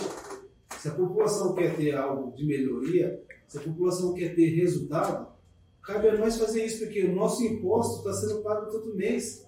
Nós estamos pagando os impostos. Mas e o retorno? Uma cidade que arrecada 1 bilhão e 900 milhões de reais, pelo amor de Deus. Isso porque nós estamos agora com uma quantidade, mais ou menos com o quê? Uns quase 500 mil habitantes de Jundiaí. Sorocaba está com 760 mil habitantes, gerando quase 800 mil habitantes. Vai lá, eu trabalhei quatro anos em Sorocaba. Vai lá ver o sistema de transporte urbano coletivo lá de Sorocaba. Fizeram VRT lá hoje, gastaram 150, quase 150 milhões. O pessoal lá tem um transporte digno. A categoria lá tem um sindicato que briga, que briga pela categoria. A categoria tem uma remuneração digna, tem os benefícios dignos. E aqui em Jundiaí, que foi uma cidade que o transporte de Jundiaí, o transporte coletivo de Jundiaí, era o transporte padrão. Muita gente queria vir para cá, tenente. Queria vir para cá trabalhar. Era uma cidade padrão, opa, Jundiaense. Quando se falava em Jundiaense, era uma, da, da, da, região de transporte, de carreta, rodoviário, coletivo. A Jundiaense era padrão. E hoje virou o quê? É. Entendeu? Aí, Parou no tempo. Parou no tempo. Estacionou. Agora deixo com vocês a palavra para o meu tenente. Excelente, soldado. Não, isso é muito importante. E uma das coisas também que aconteceu eu, quando a gente chegou aqui, ele contou para a gente que hoje ele foi trabalhar e chegou lá e ele descobriu que estava de folga, porque. Não, não só isso. Que hora você sai da sua casa? Eu saio de casa, eu levanto duas horas da manhã, 2 e 20 da manhã. Só. E pega, da manhã. E pega, como chama o ônibus que você pega ali? Negreiro. o famoso negreiro. Então, ele acorda duas horas da manhã para poder pegar a primeira turma que é às quatro da manhã. Começa ali? A minha primeira viagem começa. Ah, eu, eu chego na garagem 10 para as 3 da manhã, 3 e pouco, mais ou menos, e começo a fazer linha 4 e 12 da manhã, minha primeira viagem. Entendeu? Então, aí o cara acorda duas horas da manhã para pegar os primeiros trabalhadores da cidade às quatro da manhã, aí chega no serviço e descobre que tá de folga. Imagina você na sua casa, acordando duas horas da manhã para ir trabalhar, chega no trabalho e descobre que tá de folga, porque não te avisaram, porque não falaram nada. Pela terceira vez, que fique claro, tá? Não é uma coisa, ah, foi a primeira vez, errou lá, não. Já aconteceu três vezes com isso. Porque por causa da redução da carga horária, então de 220 horas, eles abaixaram para 165 horas. Então, segundo lá as normas da empresa, que a diretoria falou que não pode passar disso. Só que eles alegam que vão pagar para os colaboradores é, as 165 horas e a jornada do carro, que é as horas extras do carro. Você tem uma tabela escala que sai para você todo mês, todo mês, mensal. Essa tabela sai lá devido à carga horária agora reduzida, sai uma carga, uma escala de 6 por 2. Essa escala 6 por 2 você cumpre 6 dias trabalhar, 2 dias em casa. Então você na tua cabeça, você sabe que você vai trabalhar no terceiro dia. Uhum. Você folgou dois dias, você sabe. Aí você levanta duas horas da manhã, você chega na empresa, como eu e muitos colaboradores hoje, ficaram revoltados, chegou lá e falou assim, poxa, eu estou de folga. Mas como assim? Depois que você já acordou duas horas Mas da ninguém manhã. avisa, ninguém fala, entendeu? Então é uma situação que não é, não é, não é de preocupar, sabe? Infelizmente. É falta de respeito. É falta de respeito, falta de ética, de caráter, e o negócio está bagunçado. Entendeu? Uhum. Está bagunçado. Eu falo que enquanto não mudar essa gestão política de Jundiaí, essa forma de governar, essas mesmas pessoas que estão aqui dentro de Jundiaí, esses monopólios que está acontecendo aqui dentro, essa cidade não vai avançar. Porque a população está clamando, está pedindo socorro. Nós, colaboradores, estamos pedindo socorro também. Entendeu? Mas é aquele negócio, briga de peixe grande, né? Peixe grande, o, aquele que você é o girino, você não consegue brigar. Mas você tem a, a expressão de liberdade, a expressão de falar. Isso aí ninguém pode tirar de você. Uhum. Entendeu? Tá certo. É o que você está fazendo agora, né? Com Se certeza. valendo a sua liberdade de Eu expressão. espero que não só eu, como muitas pessoas, colaboradores, não só na área do transporte, mas em geral, sindicância, sindicato, eh, metalúrgica, outras áreas né, também, eh, informática, digitação, o colaborador lá que trabalha, o Gari, né, várias outras empresas. Espero que a população comece a enxergar mais um pouco, eh, olhar para ela, não olhar os interesses públicos. A gente temos que colocar pessoas lá dentro que tenham caráter. Eu não tenho medo de falar. Tenente Ney uma pessoa que tem caráter, né? uma pessoa que está abrindo mão da carreira militar, uma carreira excelente, uma carreira brilhante. Não precisa, porque graças a Deus ele correu atrás, é formado, entendeu? Uma pessoa formada em gestão pública, é uma pessoa que está aí, entendeu? Para lutar para a gente, para fazer algo por nós. Mas a gente precisa do voto de confiança da, da sociedade Uhum. das pessoas. Né? E a gente precisa mudar isso. O Murilo, quantas vezes o Murilo já pegou ônibus comigo? É, isso eu queria até fazer um elogio pro, pro Oliveira, porque ele é o motorista mais gentil, um cara que trata todo mundo muito bem, porque eu mesmo, quando eu pegava o ônibus, era ele com o motorista da linha que eu pegava ali, fazia de Larrami 9 de julho, né? E E pra quem achar que a gente tá aqui, foi um acaso, né? O É, Ney um falou que tinha um amigo pra ceder a casa pra gente fazer a filmagem, e quando a gente chegou aqui, era o eu motorista do ônibus que o Murilo pegava todo dia. E é sem, é, sem brincadeira, o cara mais gentil, tá, tratava todo mundo bem. E é, muito, até dei um presente pra você no Natal, né? Foi Eu dei uma bolachinha de. Não, foi aquelas bolachinhas da Clarice, Ah, de Isso, doce de leite. isso. Pô, porque é um cara que assim, todo dia de manhã o cara tá tratando todo mundo bem, e sem não trabalhar às vezes meio puto, né? E- A gente, a gente procura levar a, a parte profissional, porque assim, a partir do momento que você tem um comprometimento com você, você tem comprometimento com a tua esposa, com os teus filhos, com as tuas contas, né? Com o seu dia a dia. E aí você tem compromisso com quem? Com a sociedade, né? É uma coisa simples, né? Hoje num dia não, não tem uma coisa assim que você acrescente nem diminua. É uma coisa simples. Você trabalha, você recebe. Você não trabalhou, você não recebe. É uma troca. sim. Você não tá fazendo favor pra ninguém. Não fazendo favor para ninguém, é uma troca. Então você trabalha, você recebe. Não trabalhou, meu irmão, você não vai receber. E fim de papo. Só que assim, a gente, nós colaboradores, nós levantamos de madrugada, passamos por todo esse processo.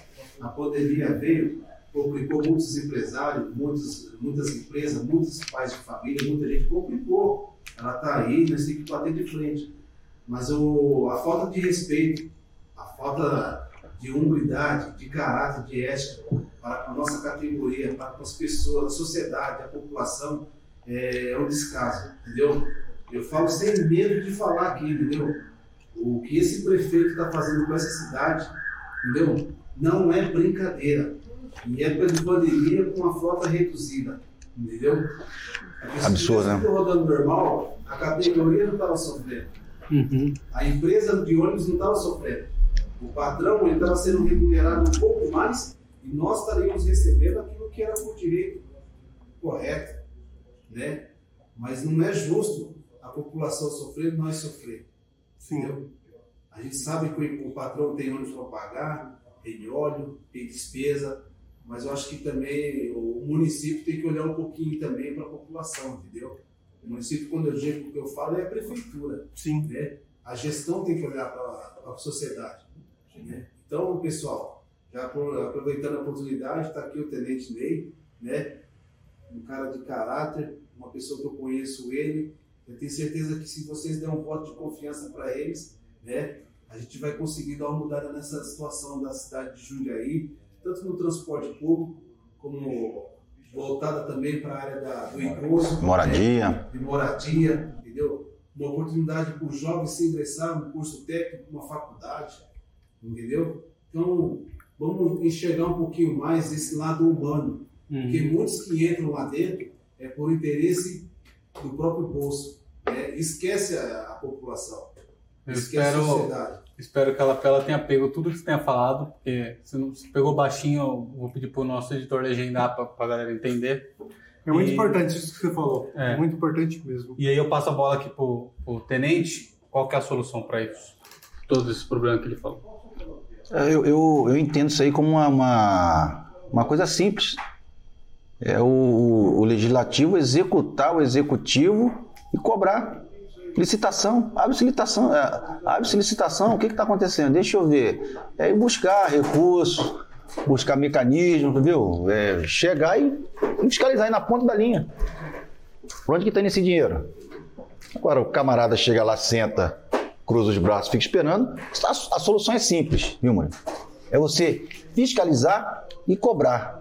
É simplesmente você ser a voz do povo lá na Câmara. É. Só isso. A gente, a gente, Por que está acontecendo isso? Por que não tem ar-condicionado nos ônibus? Por que a gente não pode implantar o sistema de cobrar por, por, por, por, por distância é, é, é, percorrida? É, é percorrida. Como... Então, é, são, são coisas que dá para a gente implementar, que dá para. Pra... Agora falta o quê? Vontade política. Sim. A gente estava conversando com outro candidato e, e ele falou que a equipe, não dele, né? Mas o partido dele apresentou um negócio na Câmara, daqui, para fazer abrir uma CPI de investigação do transporte público. Foi negada. Negada. Com não, certeza. Não, não consegue ir para frente. Por quê? Porque os 11 que estão lá não têm interesse em discutir o transporte público. Ou seja, 19. Os 19, desculpa. Eles estão blindados. Blinda, não tem interesse. Agora, eu, particularmente, não vou me curvar diante dessa falcatrua, diante dessas coisas que eu entender que não está de acordo, a minha conduta ela é inabalável, não vou, não vou aceitar, porque a, a, a última coisa que a gente percebe é o interesse do povo. Está sempre jogado, é, relegado para segundos planos. Ponto. Briga lá em cima, polariza, aquelas falácias bonitas. É legal o cara falar isso.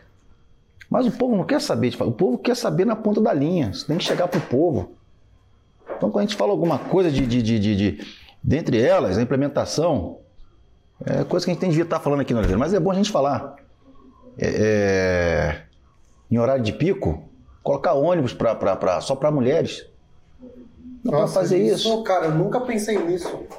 Ônibus rosa. Ônibus rosa, a gente pode implementar. Viu? Já existe em São Paulo, Sorocaba. Uhum a gente tem, viu, tem condições totais de fazer isso. No Rio tem vagão, né? Tem vagão do, do é, de trem.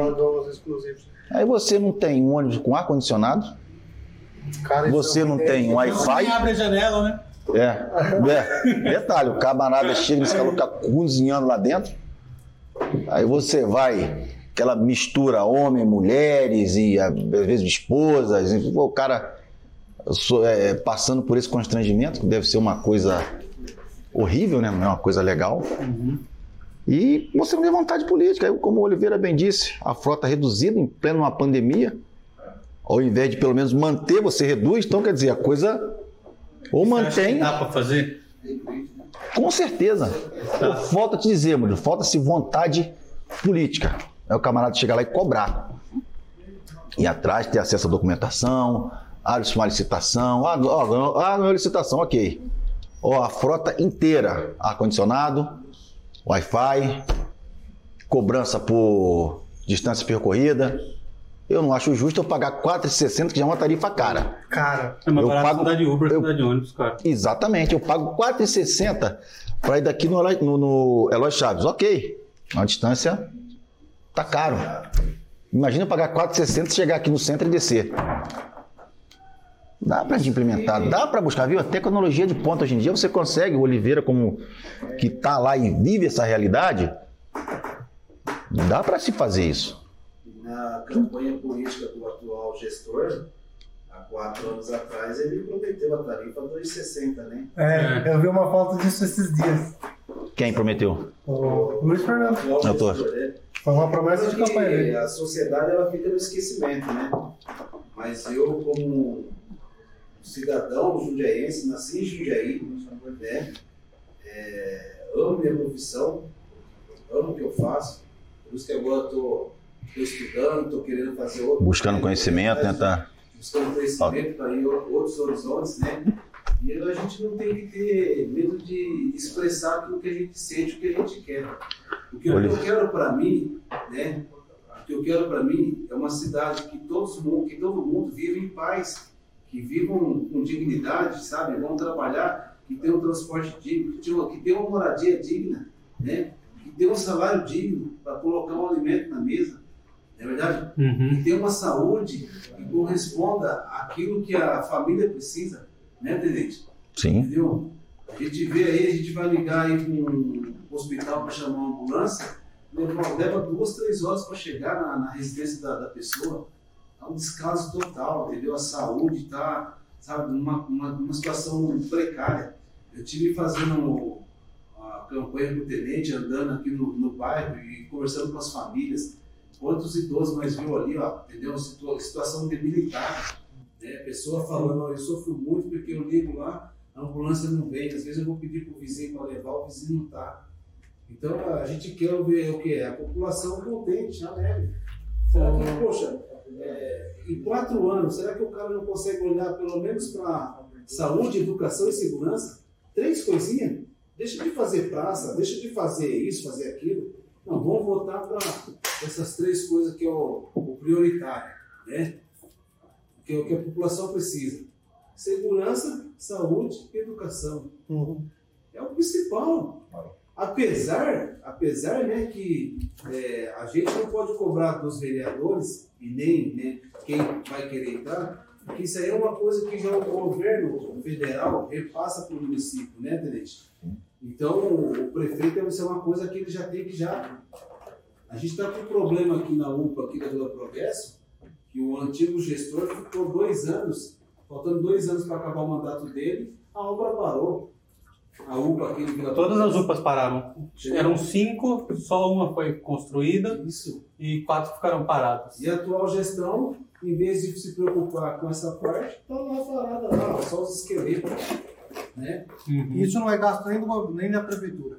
Entendeu? Então o, o, o governo ele repassa, ele repassa. Só que infelizmente é igual o nosso tenente falou, é falta de vontade, força de vontade política, entendeu? Porque o cara se ele pensar pelo menos um pouco na sociedade, na população, eu tenho certeza que no próximo mandato ele vai ganhar estourado. Meu tio é vereador lá em Faxinal, no Paraná, ele nem escolaridade tem direito. Mas a família entendeu, fez uma reunião, meu pai e meus, meus tios conversou com ele, falou, ó, Edinho, você tem que fazer assim, assim, assim, você tem que governar para o povo. Você administrou uma fazenda durante 20 anos. Durante 20 anos, você ganha aí seus 4, 5 mil reais por mês, porque lá a renda é um pouco abaixo. Agora, você, entrando para vereador, você não tem necessidade de pegar o dinheiro de vereador, o que você vai ganhar, para você investir em você. Investe no povo. E graças ao bom Deus, ele investiu os três anos no povo. Ele fez é, posto de saúde lá para o pessoal, consertou as estradas, levou alimentação lá para as pessoas que, de baixa renda, sabe? Melhorou a situação do povo. A última eleição ele ganhou o vereador mais votado lá da, da região. E agora já está indo para o quarto mandato. Então, é falta do quê? De força de vontade, de política. A pessoa tem que entrar lá e falar, não, eu vou brigar pelo povo. Agora, se vai ficar 5, 6, 7, 8 mandatos, Deus o sabe. Mas ele vai ser bem visto pelo povo, não é verdade? Com E certeza. é isso que nós estamos aqui discutindo, debatendo, entendeu? Exatamente. E, Oliveira, só para falar, esse podcast aqui é um podcast sobre Jundiaí Inclusive, depois eu queria que você fosse um dos nossos convidados na segunda temporada, que a gente vai entrevistar pessoas de Jundiaí para ter esse papo. E eu queria que você contasse as vivências da sua dia a dia como motorista de ônibus aqui em Jundiaí e as histórias. Vai ser legal, quero já deixar aberto o convite aqui para você. Obrigado. E voltando para o Tenente Ney, Ney, é, queria saber se tem mais alguma proposta que a gente queria encaminhar para o fim. Se tem mais alguma proposta, é, algum recado que queria dar. Assim, é, é, como eu bem disse lá no começo, eu estou entrando na política para entender a política. Uhum. E tem uma coisa que fique bem claro, eu não estou preocupado com as eleições, estou preocupado com as próximas gerações. Eu sou estadista. E uma das coisas que me deixa, que me fez entrar na política é a questão da minha mãe. Explica para mim o que é um estadista. Estadista, como você É, diz. estadista, o estadista é aquele, é aquele cidadão que está que tá, que tá no meio da massa e está preocupado em, é, em busca de uma, de uma boa qualidade de vida. Uhum. Então ele não está preocupado com a política lá em cima, está preocupado em viver bem, ter uma política. Para isso ele tem que entrar na política. Então eu sou estadista, eu estou preocupado é, em ter uma qualidade de, vida boa para mim, para minha família. Eu quero viver bem, Uhum. sou estadista. Mas isso passa pelo poder público. Então é, isso é uma, é uma- é uma coisa que me preocupa bastante. Então, estadista é isso aí, quer, quer viver bem, está em busca de uma boa qualidade de vida para a família, para as futuras gerações. Então essa é a preocupação do estadista. Entendi. É.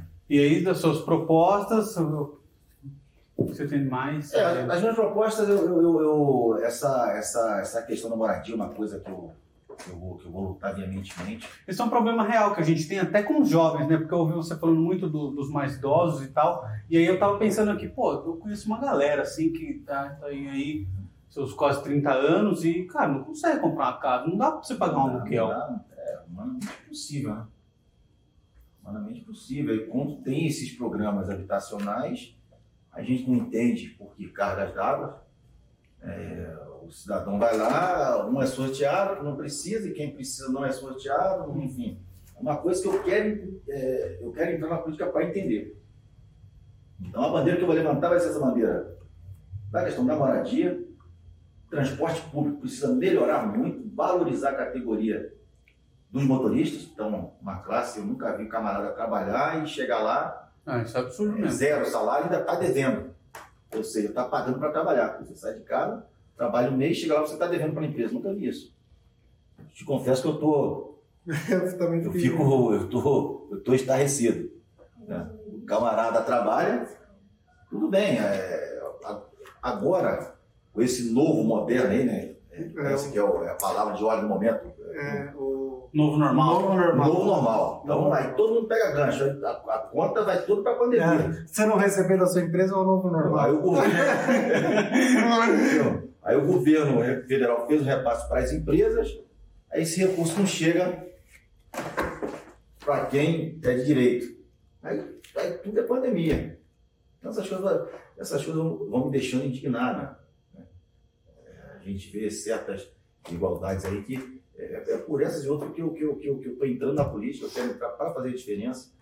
E como eu, assim, eu volto a repetir, a minha preocupação é com o cidadão, é com o ser humano. Nós precisamos investir mais no ser humano. Então, não adianta a gente ter uma cidade com praças bonitas, a qualidade de vida de Jundiaí é, é a segunda melhor do país, ficando apenas de Jarinu, Atibaia, não sei, não vou entrar nesse médico. Mas essa qualidade de vida chega na região periférica? Está chegando. Ah, isso É para importante. todos, né? Essa É qualidade todos. de vida é para todos. todos? Será que é para todos? Se você estudar É isso 9 de julho é muito fácil, né? Sim. Sim, é, Deus nos deu uma, uma, uma condição um pouco melhor, mas eu andando pela, pela, pela periferia, para São Camilo, Jardim do Lago, Vila Progresso, andei algumas favelas aí, favela, falo de da comunidade, né? Pode falar comunidade, mas enfim. E a gente vê que essa qualidade de vida não chega. Não chega, tem pessoas passando necessidade mesmo. Vai chegar para mim, eu conversando e eu não ter uma comida direito para comer, não ter um calçado para calçar. Eu vi, ninguém está me contando, Oliveira estava junto. Então essas coisas me preocupam. Uma senhora que tem um marido deficiente e depende de uma, de uma ambulância, de um, um- um transporte para levá-lo para fazer tratamento semanalmente, eu falo, toda vez que precisa levar o senhor é um parto. Ônibus nem pensar, porque está debilitado, É. Aí o vizinho não pode. Trabalhou 30 anos Trabalhou? no transporte público. Trabalhou 30 anos no transporte público, bem lembrado. Motorista. Aí ela faz o quê? Paga Uber. Assalariado, paga Uber, não sei o quê. Então a gente tem que implementar recursos, sei lá, eu tenho mais ideias assim, é, criar pontos de apoio nos bairros, você tem que trazer qualidade de vida para as pessoas. Quando eu falo, por exemplo, ah, vamos trazer uma, tentar colocar uma lotérica no, nos bairros, colocar um caixa eletrônico aqui no Jardim do Lago, lá na Vila Maringá, enfim, porque isso aí vai implicar diretamente no, no- no- no- no- no- na, na mobilidade urbana. Porque se eu tenho uma lotérica, tenho um caixa eletrônico aqui, o que, que eu vou fazer na cidade? Nossa, às vezes o cara realmente pega o ônibus pra empacar É, dinheiro. ela tem que pagar a conta. Tem, pô, a minha mãe com 80 anos sai daqui e vai lá na. na, na que a minha mãe é daquela época antiga. né? Você trouxe sua mãe pra dia? Trouxe minha mãe. Minha mãe, ela veio pra cá em. no- Minha irmã veio em 98. Sua irmã. A minha irmã já veio em 98. Logo assim que eu vi, ela veio pra cá também. Que ela é é enfermeira, né? De ofício. E logo depois veio a minha mãe. Em 2000 veio a minha mãe. Aí tá aí até hoje, né? Eu vim trazendo a, a família inteira. E ela é uma senhora de 80 anos, sai daqui da. da, da, da, da, da- da- daqui do, daqui do, do- é do Jardim do Lago, vai lá na Vila Progresso pagar a conta na lote- lá na. Na HPM pagar uma conta. Não, porra, senhora, ao passo que a gente podia, a gente pode implementar, pensar, ver a quantidade de. de, de- viu? Eu- independe do poder público, eu sei disso. Mas falta incentivo fiscal, falta vontade política, implementar, porque isso aí vai implicar diretamente numa mobilidade urbana. A pessoa não vai poder se deslocar para a cidade. vai- Então são coisas que, que a gente pretende implementar, além de investir no jovem sempre. O idoso é uma preocupação recorrente minha, sempre falo isso, questão da moradia, transporte público, essa categoria de motorista, que é uma, uma categoria aqui em Jundiaí que infelizmente está abandonada, tá? Ninguém faz nada. As pessoas que, que entram lá, você não vê ninguém brigar, você não vê ninguém criar algum projeto-lei. Não vou falar o nome aqui, mas teve um vereador que estava criando um, um projeto-lei mexendo com os vigilantes para poder, de- poder parar de usar a buzina quando passa na rua. Poxa, tem um projeto desse aí. Não vou falar o nome do cidadão aqui, que é, que é É, tem. antiético. Eu, eu lembro disso aí também. Foi O cara tava preocupado que o guarda, o o guarda passava e buzinava, bibi, aquela, aquela, bibi, aquela. Não, vamos fazer um projeto. Meu irmão, isso aí é falta do que fazer. Você gasta dinheiro público. Cara, eu né? tenho, eu Cara, tenho essa sensação. Às vezes a gente pega uns projetos e você fala assim, cara, a cidade não tem nenhum problema. Não tem, cara. Não tem nenhum problema que o cara tá discutindo isso. É. Não é, tipo, Aí você vê, aí você vê o camarada, ele, ele, ele não fiscaliza o transporte público, ele não fiscaliza uma fuma. Por causa do prefeito, né, cara? Que é a função do vereador. Que a função do vereador é fiscalizar o executivo, ele fiscaliza o executivo. Pô, mas essa, essa fiscalização está acontecendo? Não tá. Licitação está sendo aberta? Por que, que uma empresa já está 20 anos a mesma empresa, na mão de um mesmo dono? Então, falta-se lisura e transparência. A coisa tem que ser. Lá tem um portal da transparência, ou palavra bonita. Essa transparência é total? Eu acho que não. Eu Legal. quero, por isso eu quero ver para crer. Legal. Se tornou uma, né? Hum? Mesmo dono, né? É três empresas na mão de um mesmo dono. Dá na mesma, né? Olha, pessoal, é- é, a, gente fala, fala-se muito de liberdade de expressão. E as pessoas têm medo de falar. Eu não tenho medo de falar, eu não vou me curvar. Eu vou tomar cuidado. Eu vou tomar cuidado por quê? Eu sou um cidadão, sou um estadista. Liberdade de expressão, não estou falando nada demais. É uma coisa é, é, é, que está acontecendo, está recorrente. Ah, mas você não tem como provar. Eu falo, então, faça acontecer. Então você. comprovar ainda. É, faça ver. Por que, que você não, não, não, não, não- não faz um, um transporte público de qualidade? É, coloca lá o ar-condicionado, coloca o Wi-Fi, dá uma melhor qualidade de trabalho para a categoria de motorista. Você não implementa lá a, a- a sistemática de, de- de- do cidadão pagar por quilo- é, distância percorrida. Por que, que isso não é feito? E a licitação? Isso, abrindo licitação. Hã? Vou abrir licitação. Tá fazendo E sim, pô. Sim. Isso não acontece. Por quê? Não tem cobrança. Não tem fiscalização. Você tem que fiscalizar o cara. Deixa eu ver. Uma das coisas, eu che- chegando lá, vou querer ver, deixa eu ver essa licitação, como é que funciona? Por que que... é, não, vamos... O camarada chega lá, fica sentado, esperando todo mês, todo fim de mês, pingar no bolso. É simples.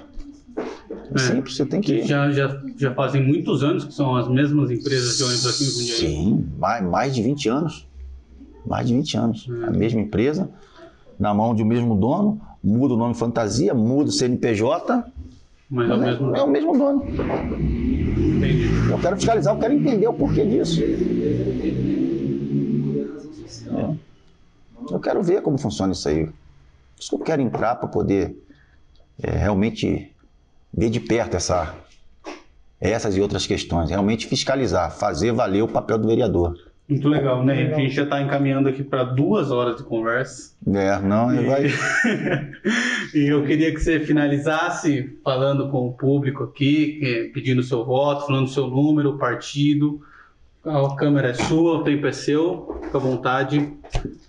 Legal, pessoal. Mais uma vez, falando para vocês aqui, sou o Tenente Ney, Tenente do Exército há 32 anos.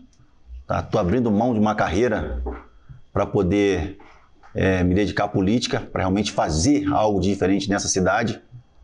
E como eu falei, é uma das coisas que me levou a entrar na política foi realmente essa questão de não concordar com várias coisas que tem nessa cidade. Então, estou entrando na política para fazer diferença, para entender da política, aprender, evidentemente. E para isso eu conto com voto, com voto de confiança de vocês, tá? Então, 40.612, juntamente com o Fábio Marcucci e Fabiane Spiandorim. E Jundiaí pode muito mais, tá? Uma Jundiaí por mais lisura, transparência, lealdade e honestidade para com o povo. Vamos junto, tá? Um fraternal abraço a todos, muita luz e paz. Deixa eu te fazer uma pergunta, por que 602? 612. 612. Boa pergunta, boa pergunta. 612, que é o Tenente Ney do 12 GAC. Ah. Vai ficar mais fácil pra galera. É, digo, Tenente Ney do 12, aí digo 612. Essa pergunta aí, então, é E realmente. o 6? N- n- Então, é, é, o, o- próprio partido ele determina essa, essa, essa Ah. centena, né? É 601, 600, então, aí temos 29 candidatos, então é 40, 600, né? Então, então essa centena, 6, Do- das- aí, aí 12, aí eu coloquei 12, é por conta do 12 GAC, que é um- uma unidade do Exército que me abraçou assim de uma forma ímpar, que eu devo muito, não só ao Exército, mas, mas como 12 GAC, enfim, Aí fica mais fácil pra galera decorar, assim. é, Todo mundo lembra. é 40612. Nosso Tenente Ney do 12. Jundiaí, né? Então é isso, pessoal. Tem mais algum recado, Ney? Não, não, seria Tenente basicamente Ney. isso. Tenente Ney. Isso aí. Vamos junto, vamos junto. Quer falar? Outra coisa também, não só transporte, como na área pública. Agora, no meu caso, eu trabalhei 11 anos em São Vicente, e trabalhei na Zona Gaúcha. Muita Trabalhou como que lá? Segurança, Segurança? segurança. Muita coisa errada aconteceu lá dentro. Eu cheguei a, a presidenciar, só que quando eu ia falar alguma coisa, ou você fica quieto, ou você Vai embora, o nego te manda embora. muita coisa. Não, eh, também na educação. Eu saí uma retrasada, outra eleição que teve, eu ser candidato. Fui expulso três vezes da Câmara. Você foi expulso da câmera? Fui. Porque quando a pessoa não aceita que você vai falar, porque você não fala, você não sabe de nada. Nós que estamos aqui fora sabemos muito mais coisa do que quem está lá dentro só para pegar dinheiro. Eu falei de saúde, falei de transporte, falei de educação. E as três eu fui expulso aí. Aí chegaram e falaram, ou você entra no eixo, ou você está fora. Eu então está fora. Muita coisa errada. Mas você pedia pra falar lá na câmera e não, não dava? Porque se, você pode se cadastrar lá pra você falar. Podia falar, só que na hora que eu comecei, você tem que falar antes, porque você ia falar, né? Antes de falar, eu já estava sendo expulso. Hum, entendi. É, tem Nós não São Vicente mesmo, uma noite chegou um caminhão, tinha 60 macas. Aí fui lá, liguei para o diretor da empresa, que estava o Dr. Marquinhos Freitas, e o encarregado, o. esqueci o nome. Fugiu o nome. Assinei o papel tudo, pedi autorização. Aí ele desceu tudo. Outro dia perguntou se alguma maca no São Vicente. Nenhuma. Descarregaram 60 marcas no São Vicente. Isso, no outro dia tem nenhuma. Não tem nenhuma. Pra onde foram essas marcas? Deus sabe. Sumiram as marcas? SDS, só Deus sabe. Cadeira de roda, chegavam doações de cadeira de roda, descarregavam tudo ali. Outro dia, cadê as cadeiras de roda? Muita coisa também, pessoas recebendo pagamentos, assim, pessoas já têm falecido há muitos anos. É isso aí. Até hoje. Até hoje isso Até aí, hoje tem essa. Até hoje tem a, essa máfia.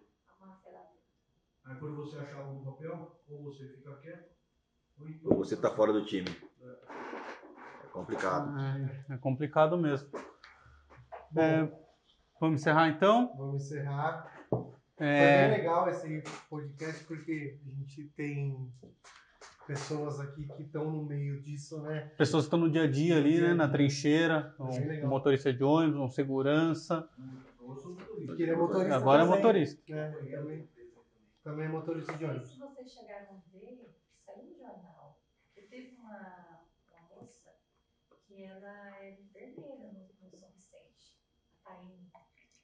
Não vi? Ela, nossa, mostrou tudo. Ela, tem, ela tentou denunciar. Denunciou, aí ela chamou o Luiz Fernando, chamou os encarregados da saúde, ele sequer denunciou nada, porque ela mostrou, ela deixou tudo pra, lá atrás para fazer a carreira de enfermagem, só que estava tendo falcatrua.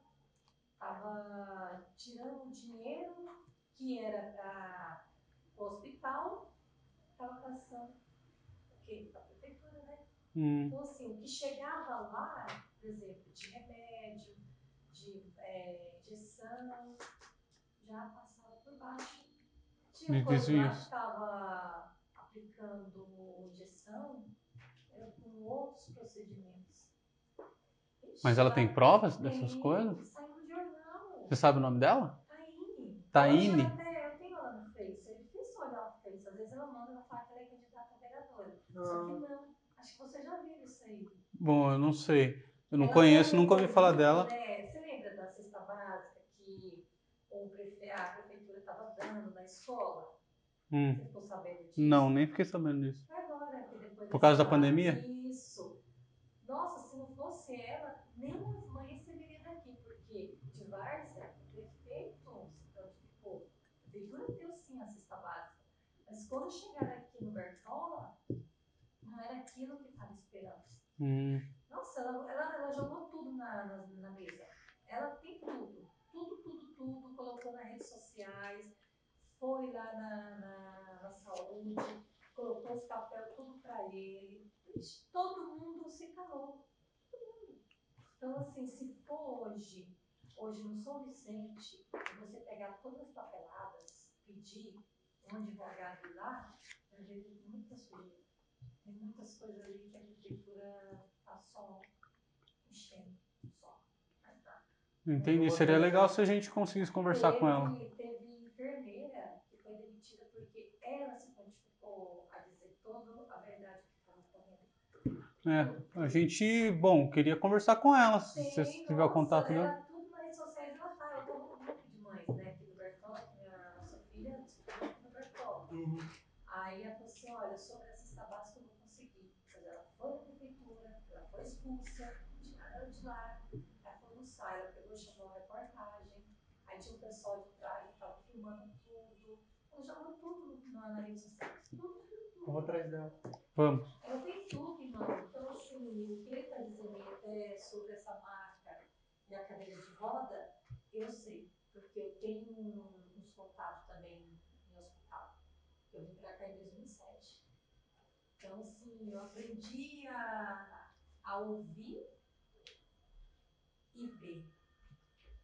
Eu morava, quando eu vim para cá, eu morei na, na vila principal.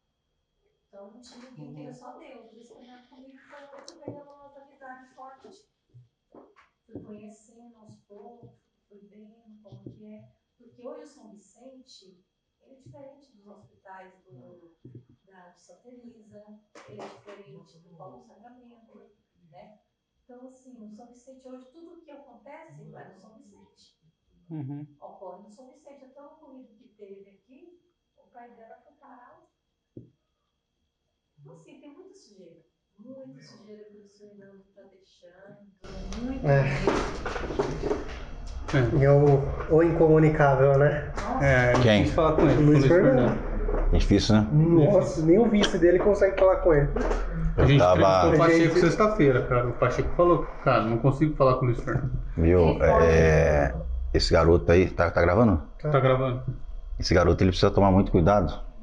Ele, ele vai, esse ano ele vai ter muito trabalho para ser, pra ser reeleito. O Luiz Fernando. O Luiz Fernando, ele vai ter que trabalhar muito porque as pessoas estão Vai ter que insatisfeitas. aparecer, primeiramente. Vai ter que botar a cara, se apresentar pro jogo, ir pras ruas. E, assim, já não vai, agora não dá mais tempo, né? Então ele vai ter que realmente trabalhar. Vou falar torcer por um milagre. Nessas andanças que eu tenho feito por aí, nego não fala, eu não vou votar, enfim. E essa questão que você falou, o cara é incomunicável. Comunicável. Um amigo meu ali, o Valton ali da, ali da, da Espetomix, é, assim, muito chegado dele, do pai dele, falou que ligou pro Luiz Fernando, ligou, tudo bem, cara, tem N de compromisso. Aí o, o- esse meu amigo Como é pegou, tem eles compromisso, né? é, Ah, pô, Aí ligou. É. alguém, né, aí ligou pro pai dele, chegado do pai dele, ó, você fala com o Luiz Fernando, não sei o que, eu- na minha mãe, ô Valtão, não sei o que, ele foi, o Valtão deu uma jantar, falei, viu, você não sei o que, você tá aí porque eu votei em você, ó, É o que tem um programa na TV? É, já Valdão, fui lá, Valdão, já. gente boa, meu Gente gente demais, boa, né? Louco, gente boa demais. Já fui assistir uma gravação dele lá. Meu amigo, Top. meu amigo particular. sobre a, a. Não sei se você ficou sabendo que todo ano agora tem a virada de ano aqui na Sala Martins, né? Faz muitos anos que tem a virada de ano aí. Antes falaram que era tudo família, ali era só fogos, tinha só É, a gente vinha direto. É, hoje, tudo bem, hoje está uma, uma pré-adolescente, não é adolescente, né? Hoje o mundo ele tá diferente. Hoje tudo na droga. Se você, por exemplo, se você quer ir numa balada, primeiramente você tem que usar aquilo para você entrar numa balada. Por quê? Porque isso é onde você fica doido, onde você se transforma. Então, se você não fazer isso, parece que nada tá bom. Igual de 2019 para 2020, era para ter. Eu falei mesmo para mim mesmo, isso é uma coisa que tinha que deixar acontecer. Tudo bem, tem vizinhanças que não gostam porque já estão de idade, o barulho é muito grande, porque de 2000 e 2017, não, 2018 para 2019, vocês ficam sabendo que o pancadão foi feio. Foi até 8 horas da manhã, porque ele foi trabalhar duas horas. E assim que ele saiu, eu tive que sair para trabalhar na área da segurança. Eu não dormi. Praticamente eu cheguei passar 1 de janeiro dentro do meu trabalho. E aonde o ônibus passou? Passou aqui em cima. E aonde ele percorreu? Lá para Agapema. Porque não dava pra passar Porque aqui. não dá para passar. Se passasse, jogava pedra. Ou jogava garrafa. Tudo bem, é 31? Sim, é um divertimento, a, a, a galerinha gosta, é uma população que diz que ali já é há muito tempo. Quando o senhor pegou, travou. Travou, travou, não deixou acontecer. Não deixou acontecer. É onde veio o quê? A rapaziada se revoltou. Começou a ter uma aglomeração. Começou a ter ali. Mas não adiantou, porque quando chegou ali no ponto da Samuel Martins, estava lotado onde fica o ponto de táxi.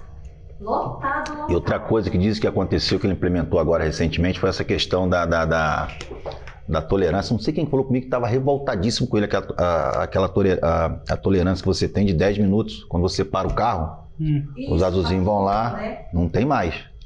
seu Zuzinho vê multa. O azulzinho vê, se não tiver lá, a hora que pegar, não, pegou é multa. Se não tiver lá, então tenho que descer e vai, eu vou demorar. Não tem mais tolerância. Desce, pega lá, Isso é verdade. o cara para ali. Hoje eu vi um monte lá na cidade multando. Cara, tinha um cara lá que tava só andando, olhando, Passou a hora, já tá canetando direto. Não, antes, antes tinha uma. Tolerância, né? É, tinha uma tolerância. Eu não sei se é. Ele notifica. Eu não sei se é paz, se é, se é, se é pós, né? Melhor dizendo. Deu lá o tempo. Aí se passou do, do, dos É, dos caras bons. isso também tem, né? Porque. É, mas mas parece que é- eu acho que isso deve ter, até ser ilegal, porque você deve ter o tempo de você repor a ficha. Sim, sim. Então, então, então acho que é pós, né? Pós a, o, É, eu sei colocou a que se você ficha. parar o carro lá e não pôr papelzinho, o cara vem e põe um negócio É, lá é isso aí. Então- então- então acho até que é 15 pós. minutos. Né? Se depois de 15 minutos, se ele chegar lá e você não tiver com o papelzinho, ele te multa. De multa. Pelo é. menos era assim. É, não, não é assim, é assim. Provavelmente- Só que eu tô falando É, parece- 10 minutos. Os caras estão agindo fora do, do- da lei normal. Parece que é 10 minutos, É né? 10 minutos. Só que os caras estão colocando com 10. Estão colocando com 10. Então diz que estão descendo a caneta. Aí É. não sei quem falou comigo. Esse, Desgra... Falou, eu falei, não, cara, tal, você tenta amenizar, mas realmente é um negócio revoltante, né, cara? Como já não basta. Zona Azul já é Eu já revoltante acho, por natureza. Mas você sabe que quem pediu a Zona Azul foi os próprios lojistas? Foi. Foi um pedido dos lojistas que é, que é pra circular mesmo. ah, né, o cara- Ah, tá, o cara para ali, é. o que acontecia muito era assim, o cara ele tinha, todo mundo tem, Tem uma rotatividade, nas né? lojas. Os funcionários vinham, paravam os carros na vaga e só ia sair à tarde. Uhum. E aí quem era o comprador, né, o consumidor não conseguia parar ali. Nós ia E parar. aí eles pediram isso. E acabava, acabava perdendo vendas. Comprando É. É, eu mesmo, se eu for, dou uma volta, dou duas, na terceira eu já vou embora, não tenho É. paciência não. Falo, volta Eu amanhã. centro, eu só vou de Uber, cara, porque É. não tem. É A mais menos, que barato. for, a menos for uma coisa que tenha que resolver, mas Caro, estacionamento. Muito É. Bom, Ney, muito legal o papo, cara. Eu queria de novo que você pedisse o, o voto pra galera aí mais uma vez, pra ficar bem, bem enfatizado o seu número. E aí a gente já encerra. Pessoal, mais uma vez, Tenente Ney, 40.612. Por uma Jundiaí, por mais lisura, mais transparência, lealdade e honestidade. Vamos junto. É isso aí, galera de Jundiaí. Muito obrigado para você que acompanhou até o fim. Quero de novo agradecer aos nossos patrocinadores, a The Seven Woman, que mandou essas roupas pra gente, mandaram calças também. É, Vocês não vão conseguir ver porque tá muito calor hoje. me é, ao Caio, da, da- loja Bebidas Loja para Todos, Bebidas né? para Todos. Bebidasparatodos.com.br Gostou dessa cerveja, Tenente? Pô, gostosa. Eu Já tinha, Forte, né? Forte. Eu já tinha tomado ela em garrafa, né? Que ela tem tipo uma, Uma... uma roletinha, uma baba, uma- É, como um que é? tambor É de... um tambor. É um tambor, É um tambor de... tambor, é, É, a arte dessas, dessas laças Bacana, são muito legal. bonitas. Você gostou, Oliveira, da que você tomou aí? Excelente. Boa, né? Ótimo. Então entrem lá no site, é www.bebidasparatodos.com.br. Tem muito desconto lá e em Jundiaí eles entregam até 24 horas. Entrem lá que vocês vão conseguir coisas muito legais. Tem bastante variedade lá, né? Sim, muitas, muitas. E mesmo. também agradecer ao pessoal da EC Pinturas, o pessoal que trabalha com pintura residencial e comercial mais caprichoso da cidade. E de novo, todos os nossos apoiadores são aqui do comércio local da nossa Jundiaí. E se você quer participar, se tem uma empresa e quer participar da nossa equipe de apoiadores, mande um e-mail para murilo@outlook.com. Isso. Não, é Murilo.0. É Murilo Eusébio, Eusébio. arroba outlook.com. Isso. É isso. Só meu e-mail. Muito obrigado, galera. E até E a siga a próxima. gente no Instagram, tá? Fabrício Eusébio. É o DR Murilo Eusébio. Qual que é o seu, Tenente? Sabe de cabeça? Seu Instagram? Tenente Ney, Jundiaí. Tenente Ney Jundiaí. Em todas as redes sociais é Tenente Ney. Tenente Ney, Jundiaí. É isso aí, Beleza. galera. Um abraço e até a próxima.